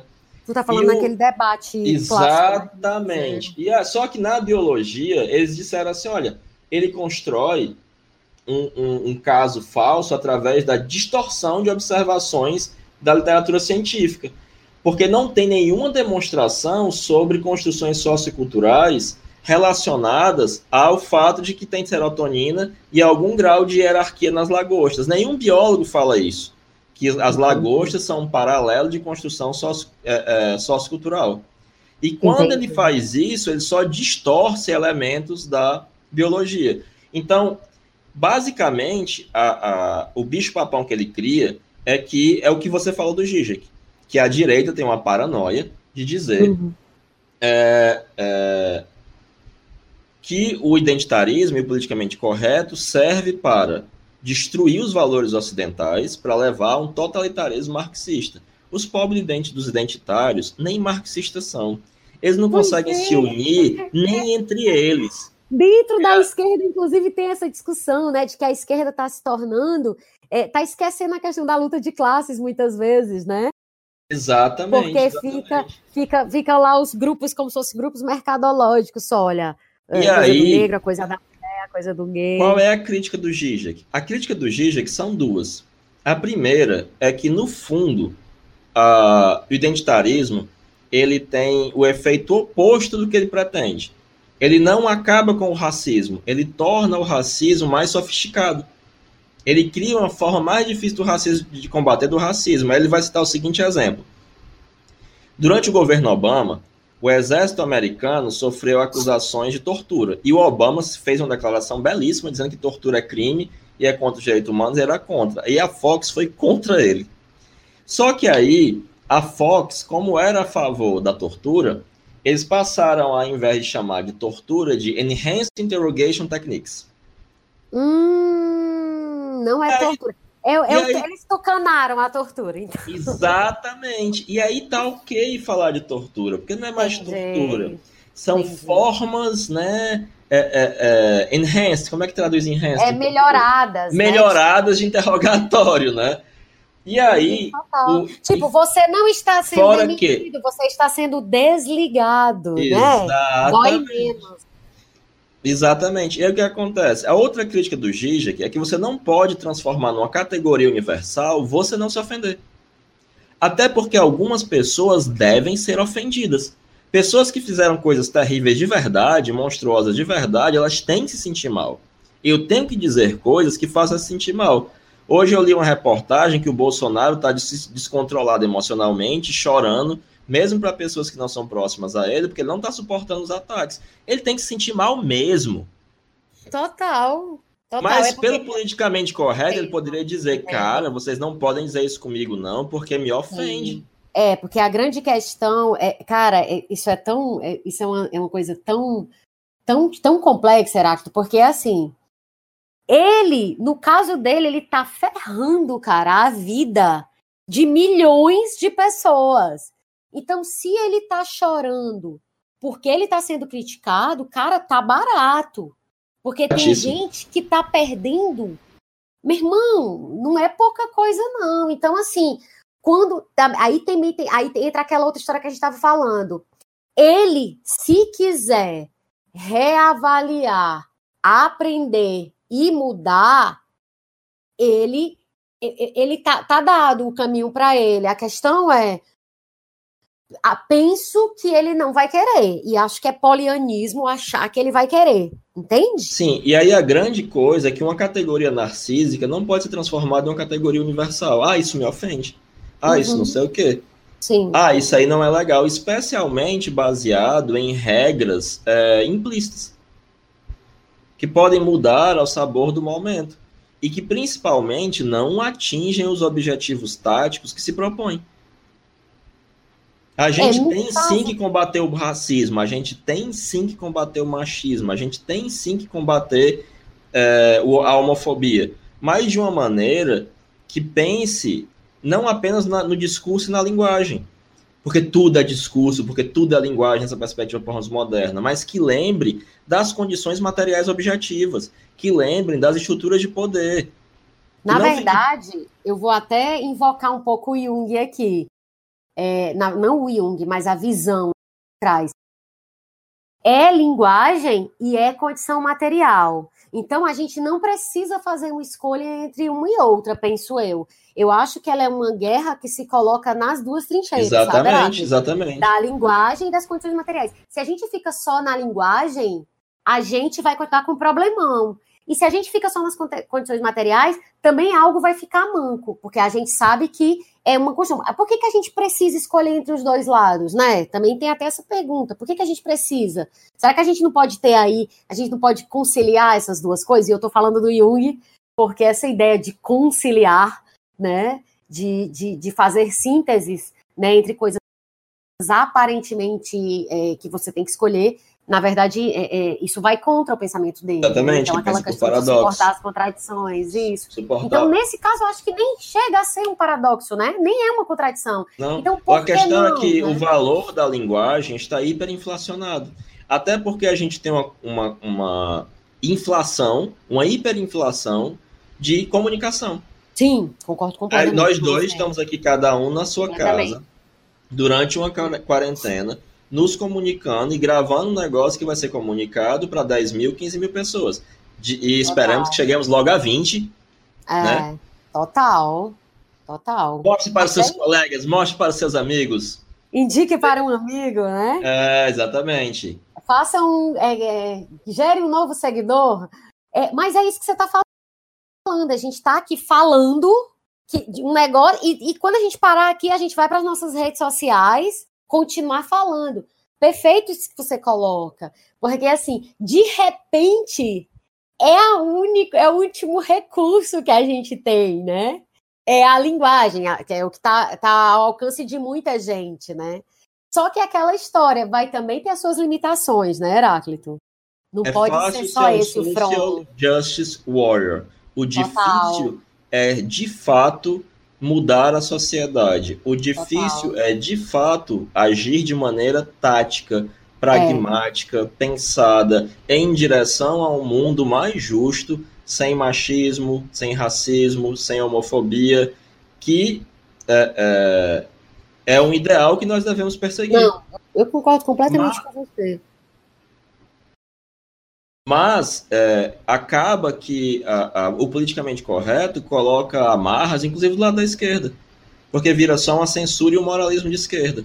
Teve uma época que atacaram do Vivier, dizendo, ah, porque ele traiu a namorada dele. Gente, a gente virou crente quando? quando foi que a Isso gente é, virou é, crente? É. é Meu é Deus do céu. Total. Para tudo. É. É verdade. É a igreja do Marx do sétimo dia? O que porra é essa? É. É verdade. Agora, uma coisa que eu estava aqui pensando. É, no caso de quando a gente fica falando, e essa fica sendo a nossa única seara, né? E a única forma. É, é também barato, né? É, é exatamente aquilo que, que o Zizek fala. Eu vou também recuperar algo que tu já expôs. É, é, é muito cômodo, né? Você é o mega justiceiro social, dando em troca muito pouca coisa. Que são os posts que você faz ali, né? Exato. Lembra que tu falou que tem um vídeo que ele fala que é, que é, eu não sei qual é exatamente, mas que ele pauta exata, é, é precisamente essa questão. Tu lembra? Tu chegou Sim. a comentar, acho que em algum dos episódios, inclusive. Sim, exatamente, porque é, ele fala a seguinte coisa: a esquerda europeia diz assim: ah, deixe entrar todos os, os, os refugiados. E a esquerda europeia sabe que isso é impossível. E ela propõe um negócio que ela não vai sujar as belas mãozinhas dela de floquinho de neve e de maneira barata, de graça, adquire a superioridade moral. Pronto, exatamente. Nisso aí eu acho que ele é, ele é muito, muito, muito preciso.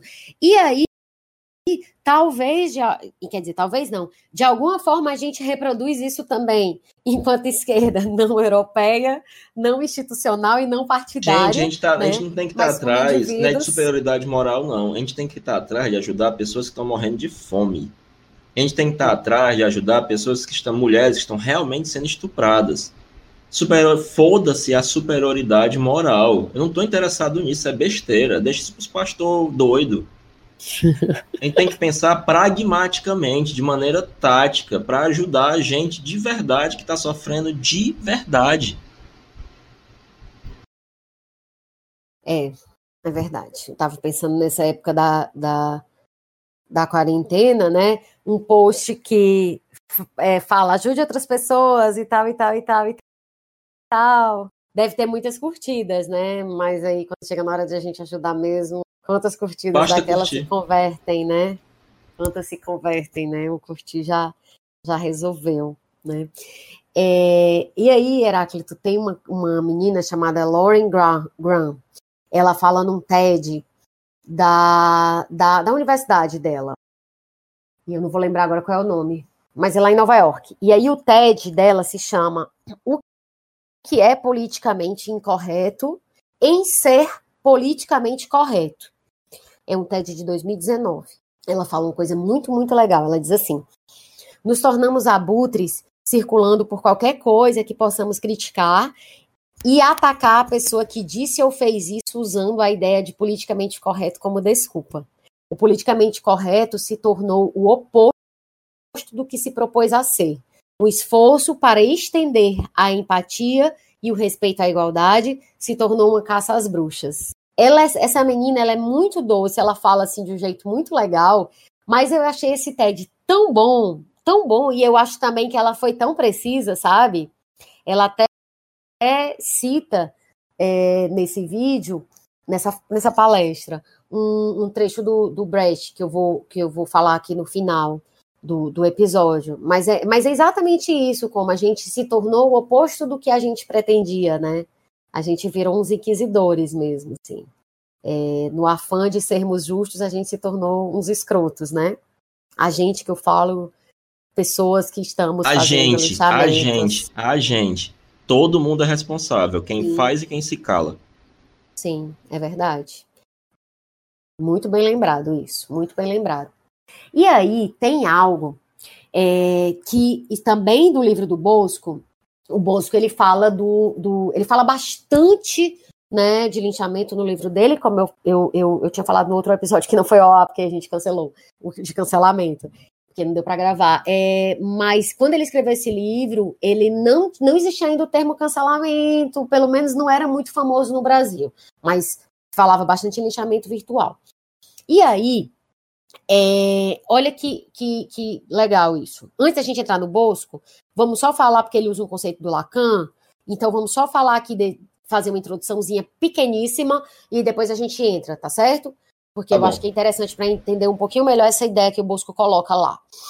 É, o Lacan ele fala de três registros psíquicos, né? Que é o simbólico, o imaginário e o real.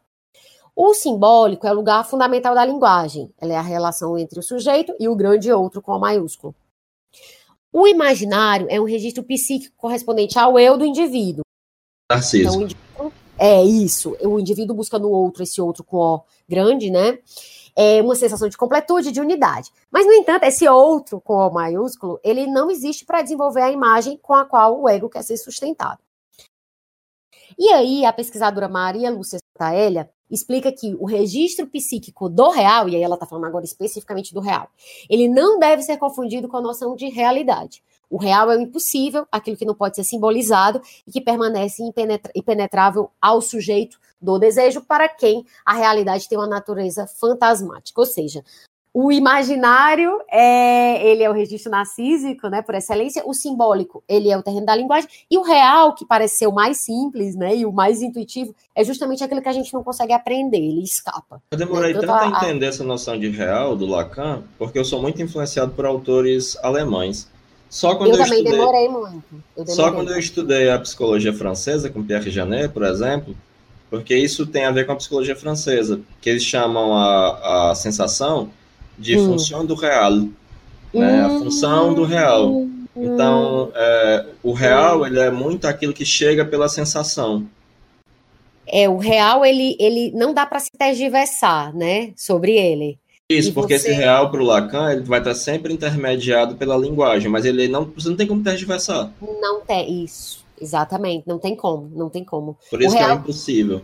Eu gosto muito daquela, daquela música do, do Buarque, do Chico Buarque, que é o que será que me dá, que nananana, ou seja, ali para mim é como se ele estivesse descrevendo, quer dizer, descrevendo não, ele estivesse circunscrevendo é uma tentativa de falar do real, que é exatamente por isso que os, Por isso que os lacanianos adoram Chico Buarque, né? É. como disse a Larissa, a esposa do Fernando, né? O, os animes são Chico Buarque da psicologia analítica. Eu não sabia disso, não. Muito bom, a Larissa é maravilhosa. Mas assim, quem tiver dificuldade de entender o real, ouve essa música de novo, pega a letra, vai continuar sem entender, mas pelo menos vai chegar, né, um, um pouquinho mais aí, um tijolinho a mais na, na escala da ignorância, pelo menos é assim que eu me sinto. E aí, por que, que eu fiz esse preâmbulo? É, porque o Bosco fala que, se por um lado o novo espaço público, que é composto pelas redes sociais digitais, né, que é o que ele chama de novo espaço público, é justamente isso. Por um lado, ele é mais democrático, por outro, ele tem se mostrado mais polarizado, dogmático e violento do que o espaço público tradicional. E aí, ele vai explicar isso com base na própria natureza desse meio, né? Ele explica, o espaço público tradicional, que ou seja, que é o que a gente tem, né, é, é, é, historicamente, né, como a imprensa, a universidade, os livros, os simpósios, os congressos, eles têm um traço de impessoalidade. Então, quando eu escrevo um artigo de jornal, ou publico um livro, ou um ensaio acadêmico, o destinatário é impessoal. Eu escrevo para um leitor abstrato, que é potencialmente universal né? Isso garante a esse espaço público o traço de pertencimento dele ao registro do simbólico, né? Aí ele até faz a, a, ressalva, exceto em casos específicos, como polêmicas de imprensa, né? Então, quando eu estou envolvido numa polêmica de imprensa, eu já vou falar, escrever aquele texto em resposta ao fulano de tal, ou criticando o, o, texto de fulano de tal. Mas, por excelência, isso pertence ao registro do simbólico. E aí, é, no caso do, do, do, das redes sociais, elas estão no registro do imaginário, que é narcísico e rivalitário. Então, por isso que a gente vê tanta indireta nas redes sociais, né? Porque eu estou falando para um destinatário que apesar de ser múltiplo, a minha mensagem no caso da indireta, ela vai para um grupo específico, ou para alguém específico, né? E aí ele diz que o espaço público das conversas pessoais, por sua vez, ele geralmente se forma entre sujeitos concretos que têm vínculos afetivos de amizade, o que tende a limitar a agressividade. Ou seja, é, no caso, quando a gente está falando com um amigo, por exemplo, no próprio Facebook, qualquer rede social, né? Uma pessoa que já tem uma conversa, já tem um histórico, pregressa, etc., você tende a ser mais cauteloso para cuidar daquela relação e daquela amizade do que com um desconhecido, né?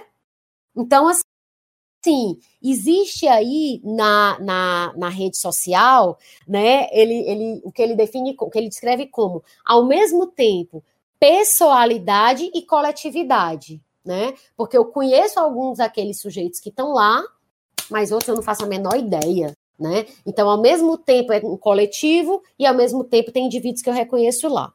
E aí, nas redes sociais, o destinatário é múltiplo, mas esse múltiplo é formado por um conjunto de indivíduos concretos.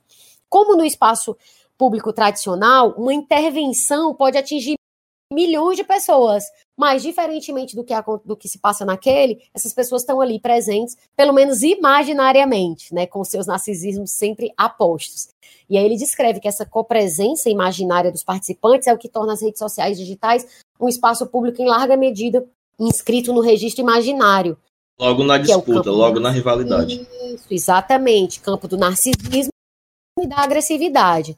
É a copresença imaginária em grande escala quantitativa que propicia os comportamentos grupais violentos e covardes, como as lacrações, os public shames e os escrachos digitais, além dos linchamentos. Eu acho bem interessante essa, essa construção que ele faz para explicar, porque, assim, pelo menos na minha cabeça fez bastante sentido, sabe, Heráclito? Por isso que eu te disse que esse livro, assim, ele realmente foi algo que, que, que agregou, assim, aos meus, às minhas reflexões sobre esse assunto. Porque ele constrói de uma forma que, que parece muito lógica, sabe?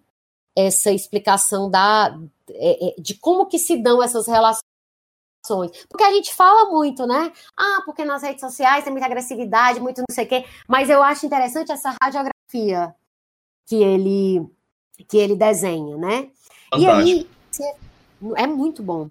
E aí, se referindo especificamente aos casos dos linchamentos, o Bosco fala, que é inclusive no outro episódio também que foi cancelado, a gente falou, expliquei. O Bosco, Francisco Bosco, é filho do João Bosco, o músico, né? Assim, só curiosidade mesmo.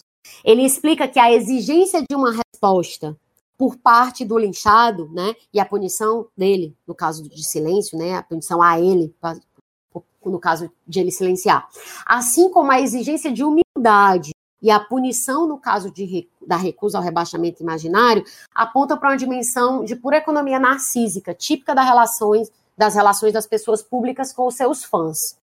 Ele explica que a economia habitual em que os admiradores sustentam o narcisismo dos admirados está sempre prestes a se reverter, bastando para isso que aqueles se sintam decepcionados com, com seus né, ídolos como se houvesse um pacto de fundo segundo o qual os fãs têm poder de controle sobre as condutas morais das figuras públicas que apoiam. Isso, é, eu fico lembrando, Heráclito, quando alguém anuncia follow, às vezes eu estou vendo aqui o perfil de alguém, um ator, sei lá, ou, ou, qualquer pessoa que nem seja um ator. Aí a pessoa diz, ah, decepcionada com esse post, parando de seguir, hein? Isso, ela querendo, passando o recibo, né, como se dissesse, olha, agora você está um pouco mais pobre, você tem um seguidor a menos porque, né, eu estou tirando o meu apoio a você.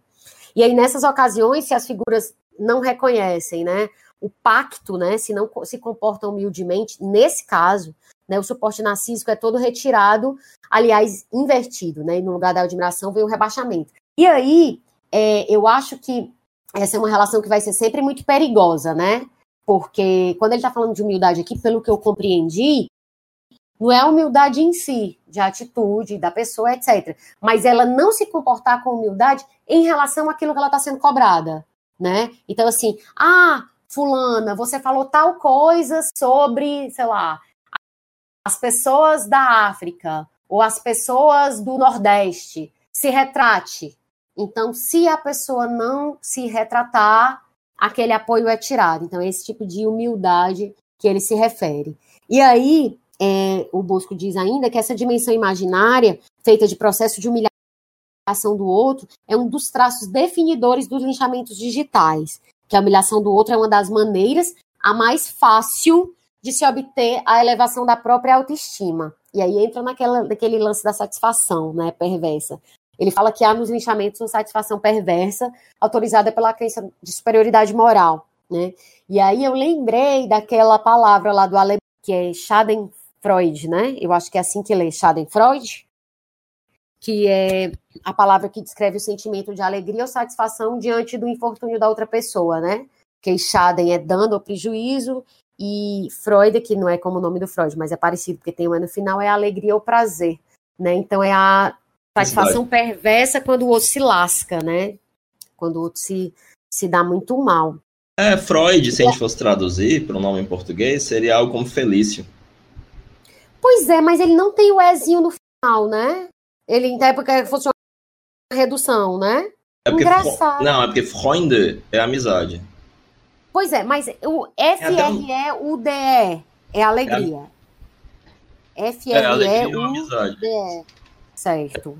O nome é. dele não tem o E, né? Não, não, tem não. O nome Entendi. do Sholomo não tem o E, não. Entendi. E aí, é, é, essa coisa da. da quando assim tu... como o Jung seria algo como Jovencio, Juvencio. Menino de Deus, eu tô passada! O Jung tem a ver com a juventude! Tem, tem, tem. Gente, quando eu tava vendo essa palavra aqui, da, da Schadenfreude, eu fiquei, aí o nome do Freud é parecido com uma coisa bem boa em alemão, porque eu pensaria que seria uma coisa ruim e tal. Enfim, não, não. Ah, que massa, cara! E, e é tipo, isso, que massa, muito legal. É. Muito massa, adorei. Então é como se fosse Gustavo Juvencio. Gustavo Juvencio. Gente, que massa.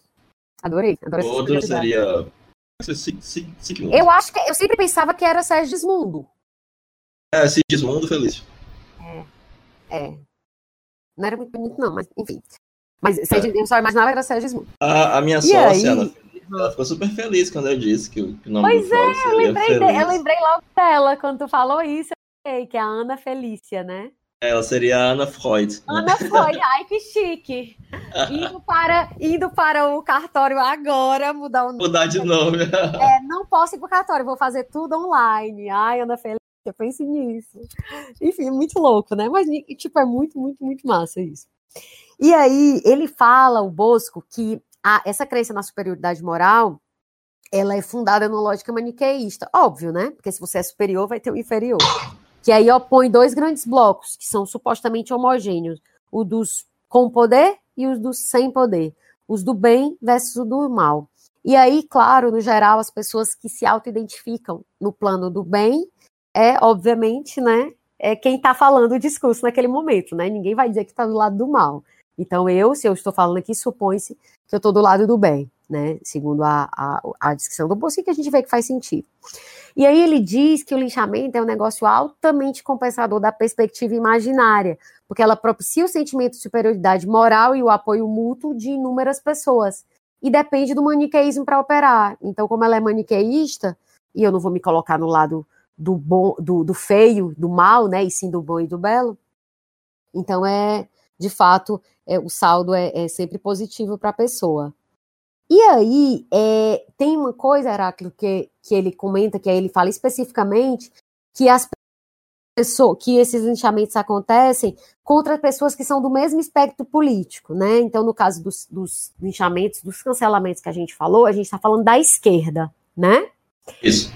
Mas aí eu te pergunto, em tese, dá para a gente pensar que dá para haver linchamento, cancelamento da direita por motivos diferentes? Porque aqui pensando. Não, não, não, é impossível. Mas quando um sujeito diz assim: Ah, eu antes eu ouvia o Reinaldo Azevedo, mas agora ele pendeu para a esquerda. Eu não quero mais. Isso não seria uma forma de cancelamento? Talvez, talvez. Né? Porque o Reinaldo, o Reinaldo, ele era mega, mega, mega, mega. A gente associava, pelo menos, o Reinaldo com, né? Direita, é. direita, direita, direita, não sei o que. Deixa, deixa eu fazer só uma pequena diferenciação, né? Sim. Porque você tem nomes como Maynard, que são pessoas pusilânimes em sentido intelectual, né? Ou como tem vários que é, eles ascenderam no espaço público da direita, não sei nem como, eu não entendo, porque são pessoas pusilânimes intelectualmente. Porém, do lado da, da direita, há ainda resquícios de conservadores mais esclarecidos. Você tem os, os dois exemplos que eu tenho são o Maynard e o Vila.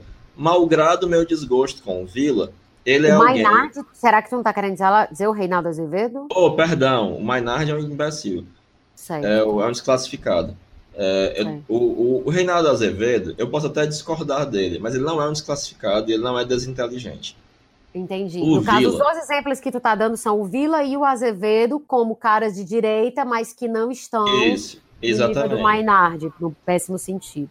Exatamente. E aí eu acho que é, eles têm minimamente determinados compromissos é, intelectuais que fazem com que eles tenham uma, uma, uma, posição e que voltar atrás dessa posição seria mais prejudicial para eles do que simplesmente aceitar é, fazer parte da manada, né?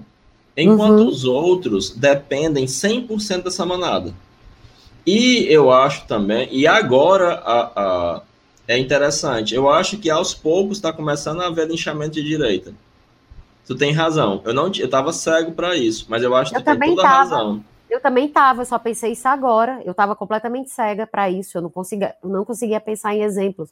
Mas à medida que a gente foi conversando, é, agora, né, dessa parte específica do Bosco, questão do espectro, me veio porque assim, o Reinaldo é, já tá. Dois exemplos que eu tenho ouvido recentemente, né? Nos últimos meses ou anos pessoas caindo de pau no Reinaldo e dizendo que é comunista. petista, isso, comunista, lá, lá, lá. E a própria Globo, que eles falam que virou comunista.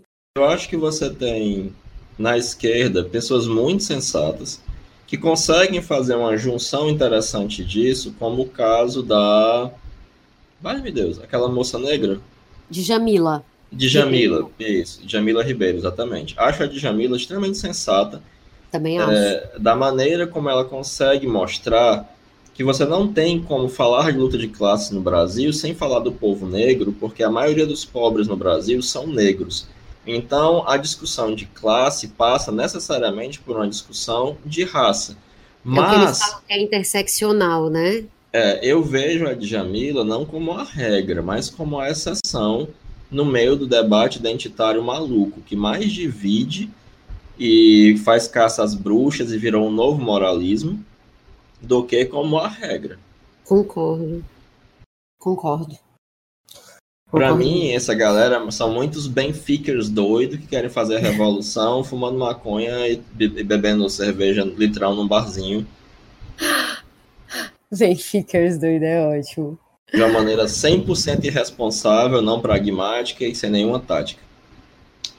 Ó, oh, isso que a gente está falando sobre estar no mesmo campo né, ideológico, ou seja, no mesmo espectro político, é, quando o Bosco fala né, que o, o linchamento ele se dá contra quem está do mesmo lado, é, aí ele, ele traz o que é uma explicação e que, bom, faz todo sentido. Ele diz: são essas pessoas que estão ao alcance dos linchamentos identitários, né? Uma pessoa clara e assumidamente preconceituosa, ou seja, que não reconhece qualquer legitimidade nas reivindicações das minorias, elas, ela ela tem mais meio de se preservar desses ataques. Assim, ela pode bloquear sem restrição a todo mundo, né, que está fazendo contenda, contenda com ela nas redes, já que eles são efetivamente adversários políticos dela.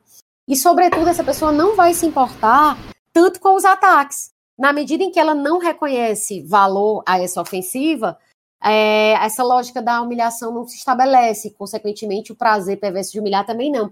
E faz super sentido, porque se eu estou dizendo que cancelar é eu retirar o apoio, a atenção, né, a validade que eu dou a algo, né, a alguém, ou no caso da nossa discussão, a algo, então, assim, hum, é, por exemplo, pensa, é impossível eu cancelar o Bolsonaro, porque ele sempre esteve cancelado para mim, né? Não tem como eu retirar algo que eu nunca coloquei ali, eu nunca coloquei o apoio a ele, meu apoio a ele, não tem como eu retirá-lo, né?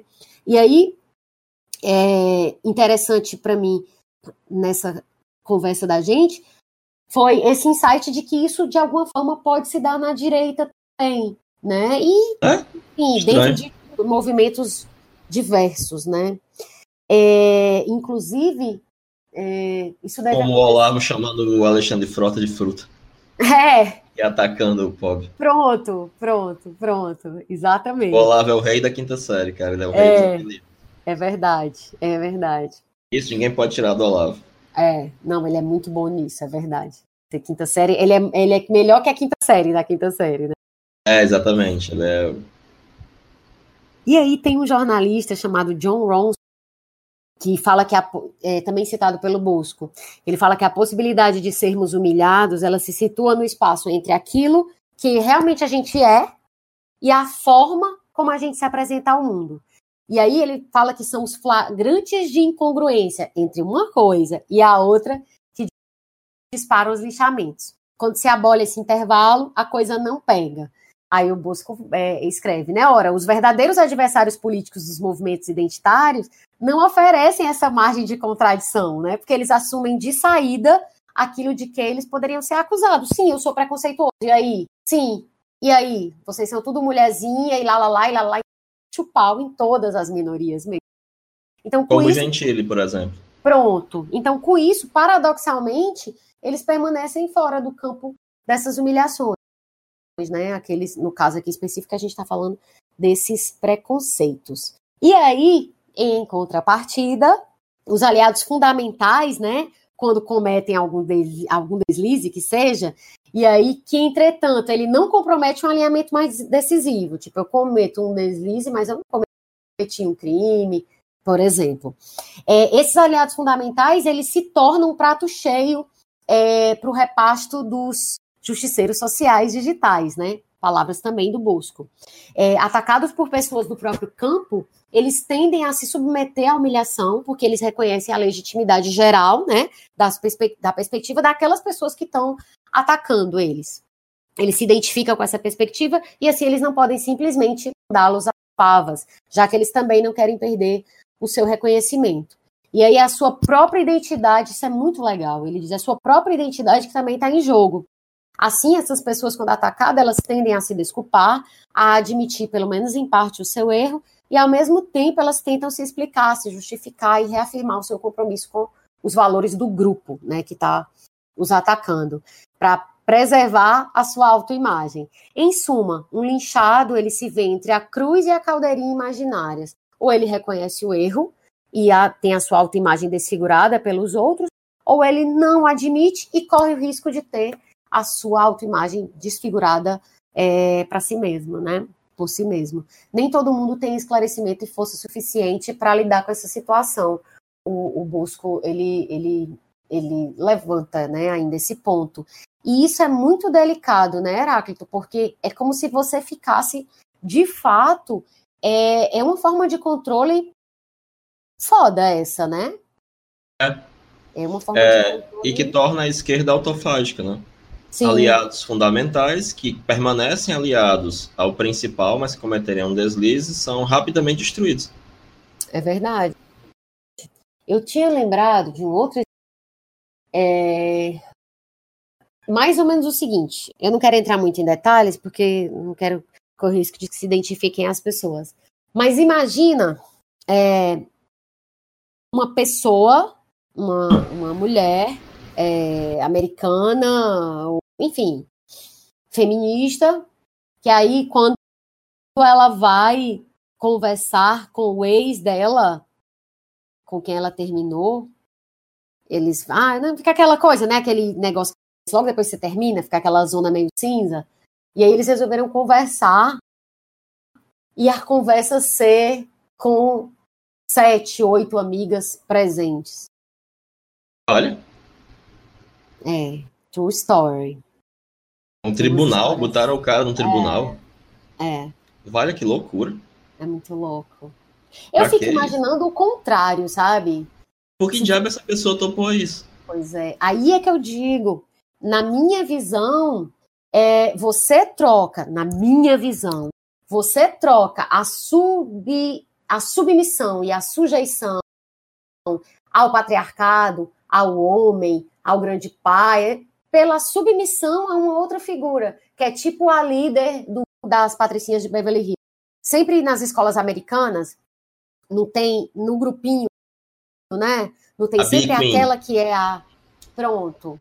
Então, na minha visão, é assim que eu consigo entender, você você acaba se sujeitando. Eu não vou generalizar porque eu não conheço casos e casos e casos, mas eu acho que o que pode se dar muitas vezes é que você se coloca num lugar é, de sujeição mesmo, sabe? A líder do ao líder do grupo, dependendo de que grupo se for. Se for um grupo de mulheres, há uma líder. E aí aquela pessoa acaba dizendo o que, que eu tenho que fazer. Nisso eu não acredito. Eu só acredito em movimentos de esquerda que preguem e preservem a emancipação. É porque senão viram uma espécie de coletivismo, né? Total. Eu viram massificação. Que, eu acho que você tem, se você estiver num canto em que você tiver que seguir as ordens muito, ai, pessoal, eu, eu, olha, eu já já estranho muito. Eu já eu já ficaria com a minha com os meus dois pés atrás, assim. Mas esse aí que eu estou te, exemplo, te dando como exemplo é um exemplo real. E aí, uma outra coisa Meu que Deus. o Bosco. É, uma outra coisa que o Bosco fala é que só se desculpar, é, contudo, não adianta surtir muito efeito. Porque quando aceita a desculpa, é, a, quem é quem está do lado do linchador, né? Quando ele aceita a desculpa, isso pressupõe que o linchamento cessa, e com isso, com, essas, com, essa, com esse fim né, do linchamento, as recompensas imaginárias também cessam. E ele fala também que, além disso, as desculpas reforçam o sentimento de superioridade moral dos linchadores e, portanto, não fazem linchar, é, cessar os linchamentos. Então. Pois é, eu acho que essa história da superioridade moral é o grande veneno que está acabando conosco, sabe? Gente, nós estamos é. todos na merda. É, você não vai. É, acho que isso é, uma, isso é uma bobagem, assim. Eu acho que o Karnal cita uma frasezinha boba, mas que é muito verdade. Quando tem um dedo Sim. apontando para o outro, tem três voltados para você. É, e a não. gente só consegue enxergar no outro o que há no nosso próprio psiquismo. E uma lei psicológica, segundo Jung, se é aquilo que se combate. Então a gente uhum. precisa tomar muito cuidado para não se tornar justamente aquilo que nós combatemos. Moralistas e caçadores de bruxas. É, bem como o texto do Brett mesmo. E, e aí ele fala, quando ele está falando do fim dos linchamentos, ele diz que é, os, os linchamentos só é, é, eles só acabam, né? Ou seja, esse, esse, essa coisa só tem fim, só se acaba por exaustão. Então, assim, quando os linchadores já obtiveram prazer suficiente dali, aí pronto. Aí eles param, pelo menos provisoriamente, né? Até que surja a próxima vítima. E, e aí ele também descreve que o lixamento é um ataque coletivo à imagem de alguém, uma humilhação pública impulsionada pela lógica dos grupos, em que, como descreveu Gustave Le Bon, os sentimentos e os atos são contagiosos. E a gente volta para psicologia das massas, né? Que a ideia de que os indivíduos se unem em grupos a partir de uma identificação entre si com a determinada ideia. Tá me ouvindo? Beleza. Aí ele explica que essa identificação grupal é uma espécie de máquina de reconhecimento. Isso palavras do Francisco Bosco. Adoro essa expressão, máquina de reconhecimento. E ele fala que essa máquina de reconhecimento ela propicia as recompensas narcísicas decorrentes é, dessa identificação grupal, né? E os indivíduos do grupo tendem então a não querer abrir conhecimento, né? E aí a tendência é mais forte proporcionalmente à centralidade que essa identificação ocupa no sistema psíquico do sujeito. E assim eles apresentam uma, uma compulsão a fazer o mesmo que os outros para permanecer em harmonia com a maioria. E daí, quando eu li o Bosco falando, né, que essa tendência a não abrir mão do reconhecimento é maior quanto maior for a identificação é, é, que, né, nesse, no sistema psíquico do indivíduo, psíquico do indivíduo, aí eu fiquei pensando também naqueles velhos que a gente fica sempre trazendo, né?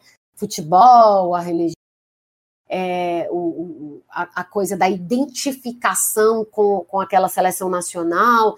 Quanto mais aquilo é parte da identidade do sujeito, mais ele vai defender com muita, muita passionalidade, né? E nesses casos aqui a gente está vendo também né? E, e, aí, quanto maior a causa em questão se, se, se tiver identificada com a visão que o, que o sujeito tem dele mesmo, né?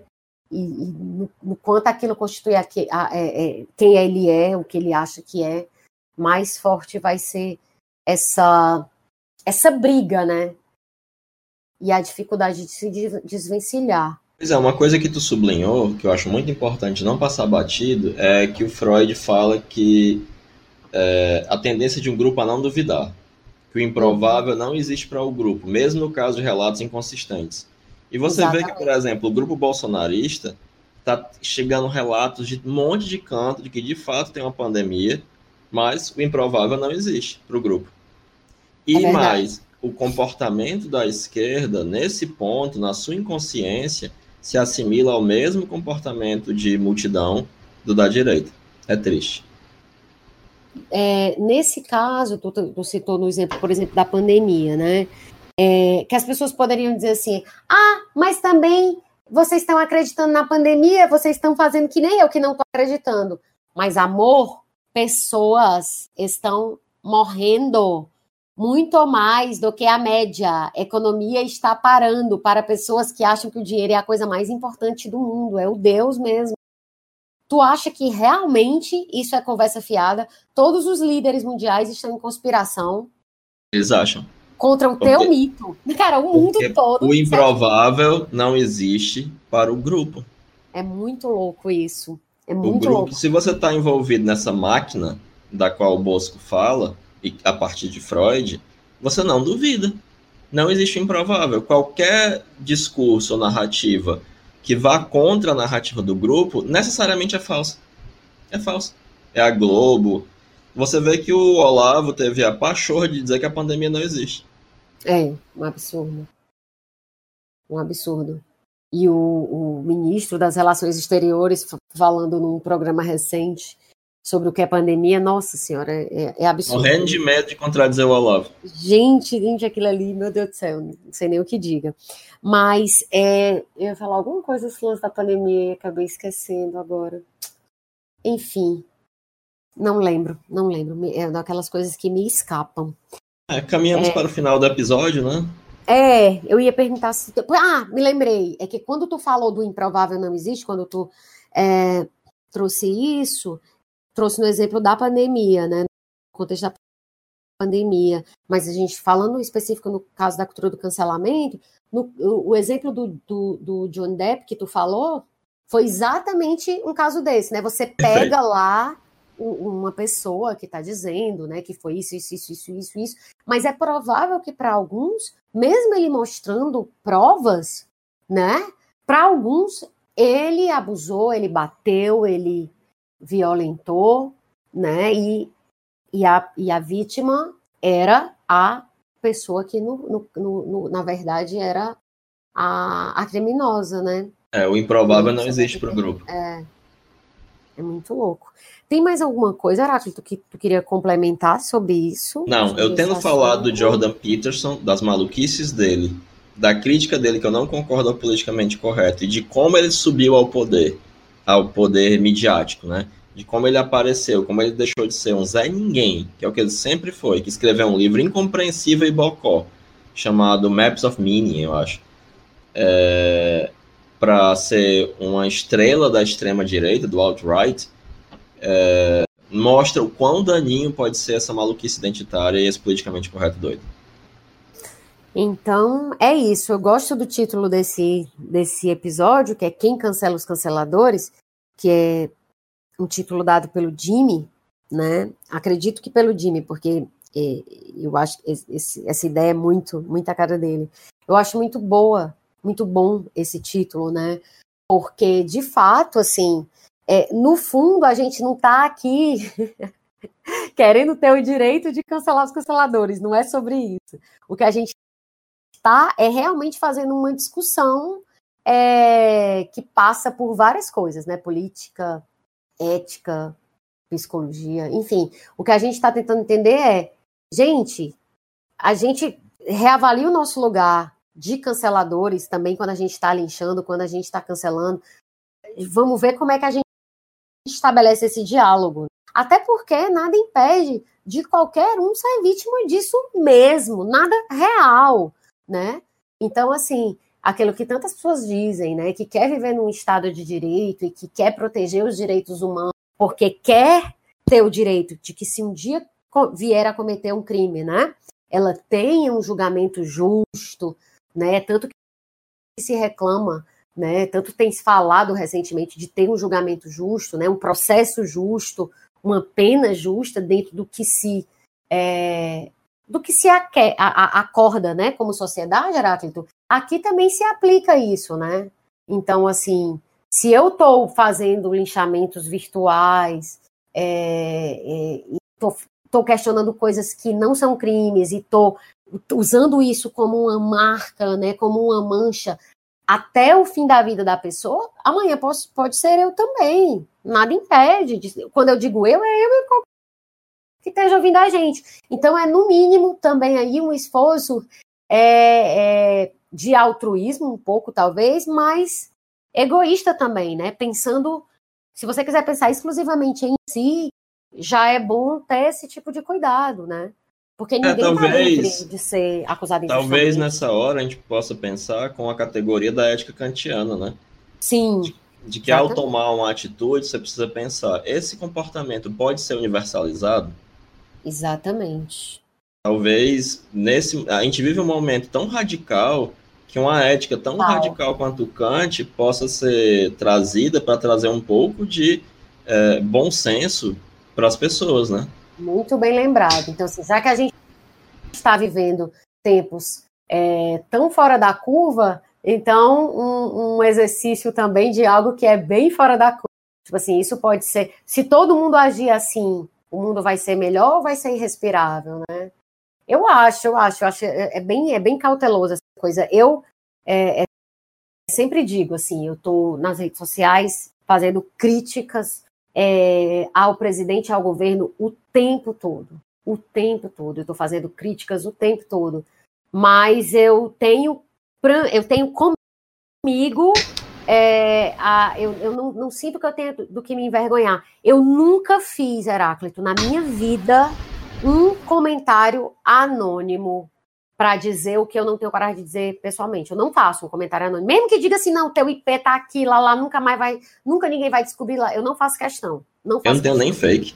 Eu não faço questão. Não faço a menor. Criar fake para esculhambar as pessoas, meu irmão, eu acho assim, de uma é aquela história, por pior que seja o que tem para falar, quando tu tá dando a tua cara, pelo menos tu tá se colocando, né? Pelo menos tu tá se colocando. Vai falar o que for, tu tá se colocando, tu pode levar a, a, a rebordosa. Mas, cara, de forma anônima, eu, assim. E olha que eu tô falando aqui de político que está colocando a gente rumo a. Mas eu acho que todas as críticas que eu tenho a fazer ao Bolsonaro, eu falo assinando com o meu nome. Se eu não puder assinar, eu não vou publicizar. Eu não tenho porquê. E aí, é, já queria adicionar mais uma coisa e tu falou que não. Então eu queria é, encerrar essas, essas reflexões desse episódio com aquele trecho do, do poema do Brecht, que é belíssimo, que chama Aos que virão depois de nós. É, e assim, Heráclito, esse texto, é, eu devo ter visto em algum momento da minha vida, mas eu não lembro. O título não me é estranho, mas fazia muito, muito, muito tempo que eu, que eu li algum trecho dele. E o interessante é que quando eu estava pesquisando esse episódio, foi antes desse lance de isolamento, certo?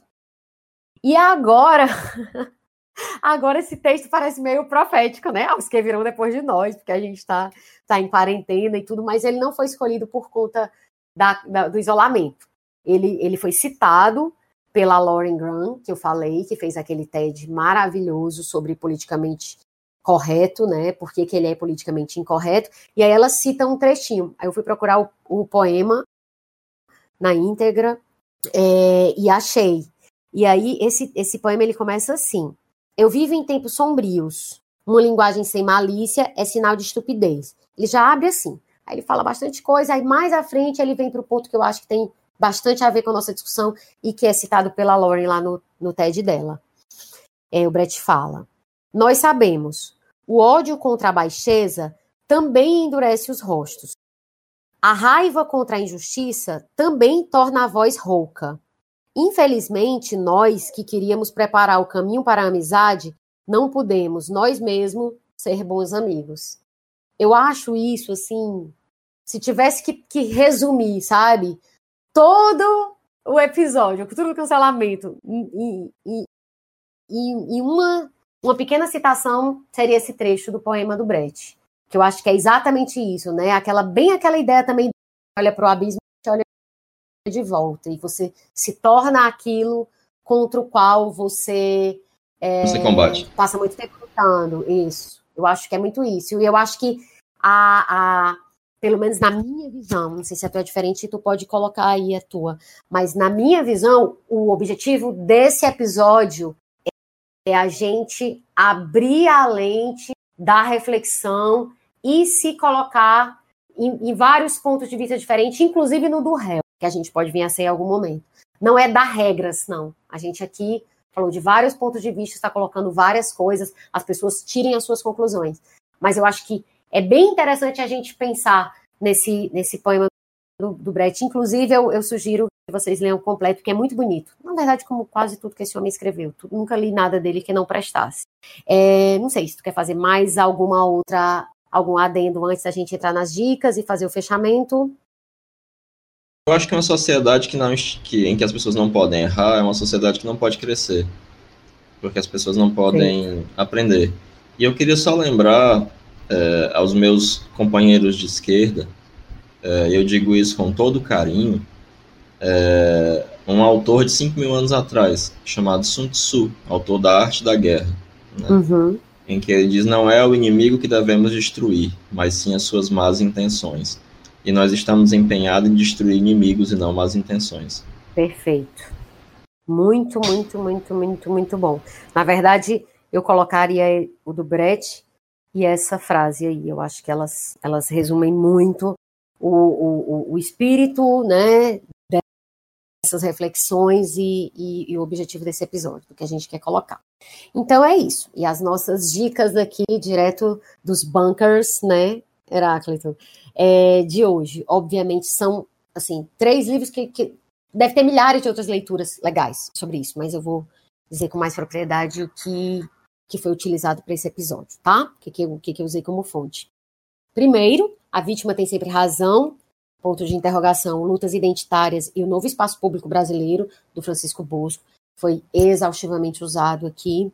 É, o Heráclito me emprestou o livro físico, depois eu comprei o digital. Então, se você fosse comprar o físico, não ia chegar. Então, assim, quem quiser pode encontrar no Google Play o digital, ou, enfim, ou a versão física, que tem bastante aí na internet. Aí tem Psicologia das Multidões, do Gustavo Le Bon, e Psicologia das Massas e Análise do Eu, do Freud. Acho que esses três livros, eles ajudam bastante a entender cultura do cancelamento.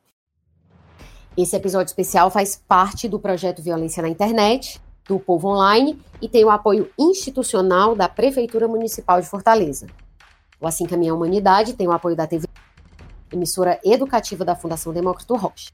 Siga Fundação Demócrito Rocha no Instagram, ou seja, arroba Fundação Demócrito Rocha no Instagram, e fique sabendo de todos os cursos disponíveis e dos próximos que serão lançados por lá. Tem muita Inclusive coisa vai gratuita. ter o nosso. É, isso, isso. Lá tem muita coisa gratuita e tem coisa paga. Você entra lá e escolhe. Em breve vai ter o nosso. Se você gostou desse episódio, manda o link para um amigo que curte o assunto. É, aproveita a quarentena, isolamento espalha para os amigos, manda para quem você acha que tem a ver. Também não vai fazer spam na vida das pessoas, que ninguém merece spam. Faça spam, faça spam.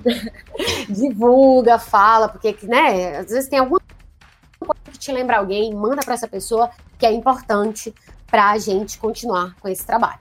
É, é, chegamos nos 15 mil downloads, queremos chegar nos 20 mil. Ajude, meu amigo, é, minha amiga. Ajude a gente. Fale e... para mais três pessoas sobre o Assim Caminhar a Humanidade. Evangelize, né? Evangelize. E também, se você fizer stories, já sabe, marca o Assim Underline Caminha, que a gente compartilha no perfil, que inclusive passamos dos 3 mil seguidores há cerca de quatro dias e agora já estamos chegando nos 3.100. Então estamos lá, formiguinhas, mas formiguinhas que não param e, e vamos em frente. É um, é um perfil também que se você quiser seguir, corre lá e adiciona. É um perfil para é, formigas e cigarras. Isso, exatamente. E para continuar acompanhando assim a minha humanidade, Antes de sair o próximo episódio, que gostaria de fazer aqui uma ressalva. Não sei se vai ser daqui a 15 dias, tá, gente? Então vocês já fiquem aí com o coração preparado, porque, enfim, mas, mas vai ter daqui a 15 dias ou um pouco mais. Mas vamos lá. Não quero prometer o que não pode ser cumprido, mas segura aí a onda um pouquinho. Segue a gente no Instagram, no assim, underline caminho, que todo dia tem post novo. E fica por aqui o episódio 28 do podcast Assim Caminho em Humanidade. Heráclito, essa ficha técnica vai estar um pouco diferente, né? Ah, é? Mas vamos lá.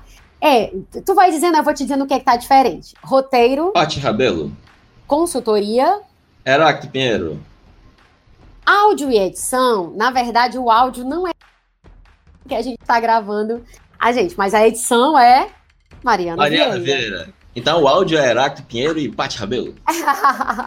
Na verdade, tá totalmente fora do paradigma aqui, né? E a edição é da Mari, certamente ela que vai, ela vai É, se o áudio ficar uma bosta, da- não é culpa da Mari, não. É, aí ferrou. A culpa, ninguém bote culpa nas outras pessoas, é só nossa. Só tem culpa e eu. assim, não precisa. É, e não, Mari, não fica tentando cortar essa ficha técnica aqui, não. Pode deixar desse jeito. Arte da vitrine, Pati Rabelo, curadoria de Instagram e blog, Pati Rabelo. comercial, Heráclito Pinheiro, quando voltar a quarentena, a gente volta com tudo. pronto, coordenação de produção Chico Marinho, e estratégia digital, João Vitor Duma. é, que inclusive está ajudando a gente bastante agora durante o isolamento, enfim, para permitir que a coisa técnica aconteça. Obrigada, João Vitor. E é isso, obrigada também a você por ficar com a gente até aqui. E até o próximo episódio, que eu acho que é daqui a 15 dias, mas eu não tenho bem certeza, então não vou prometer, porque eu não gosto de não cumprir, tá bom? Pois um beijo. E tu, gente. também. Beijo, tchau. Ah, por mim tem, por mim tem. Inclusive, estou no meu canal do YouTube aqui a todo vapor, produzindo vários vídeos. Assista lá, Pinheiro no YouTube. Pois um beijo, gente. Beijo.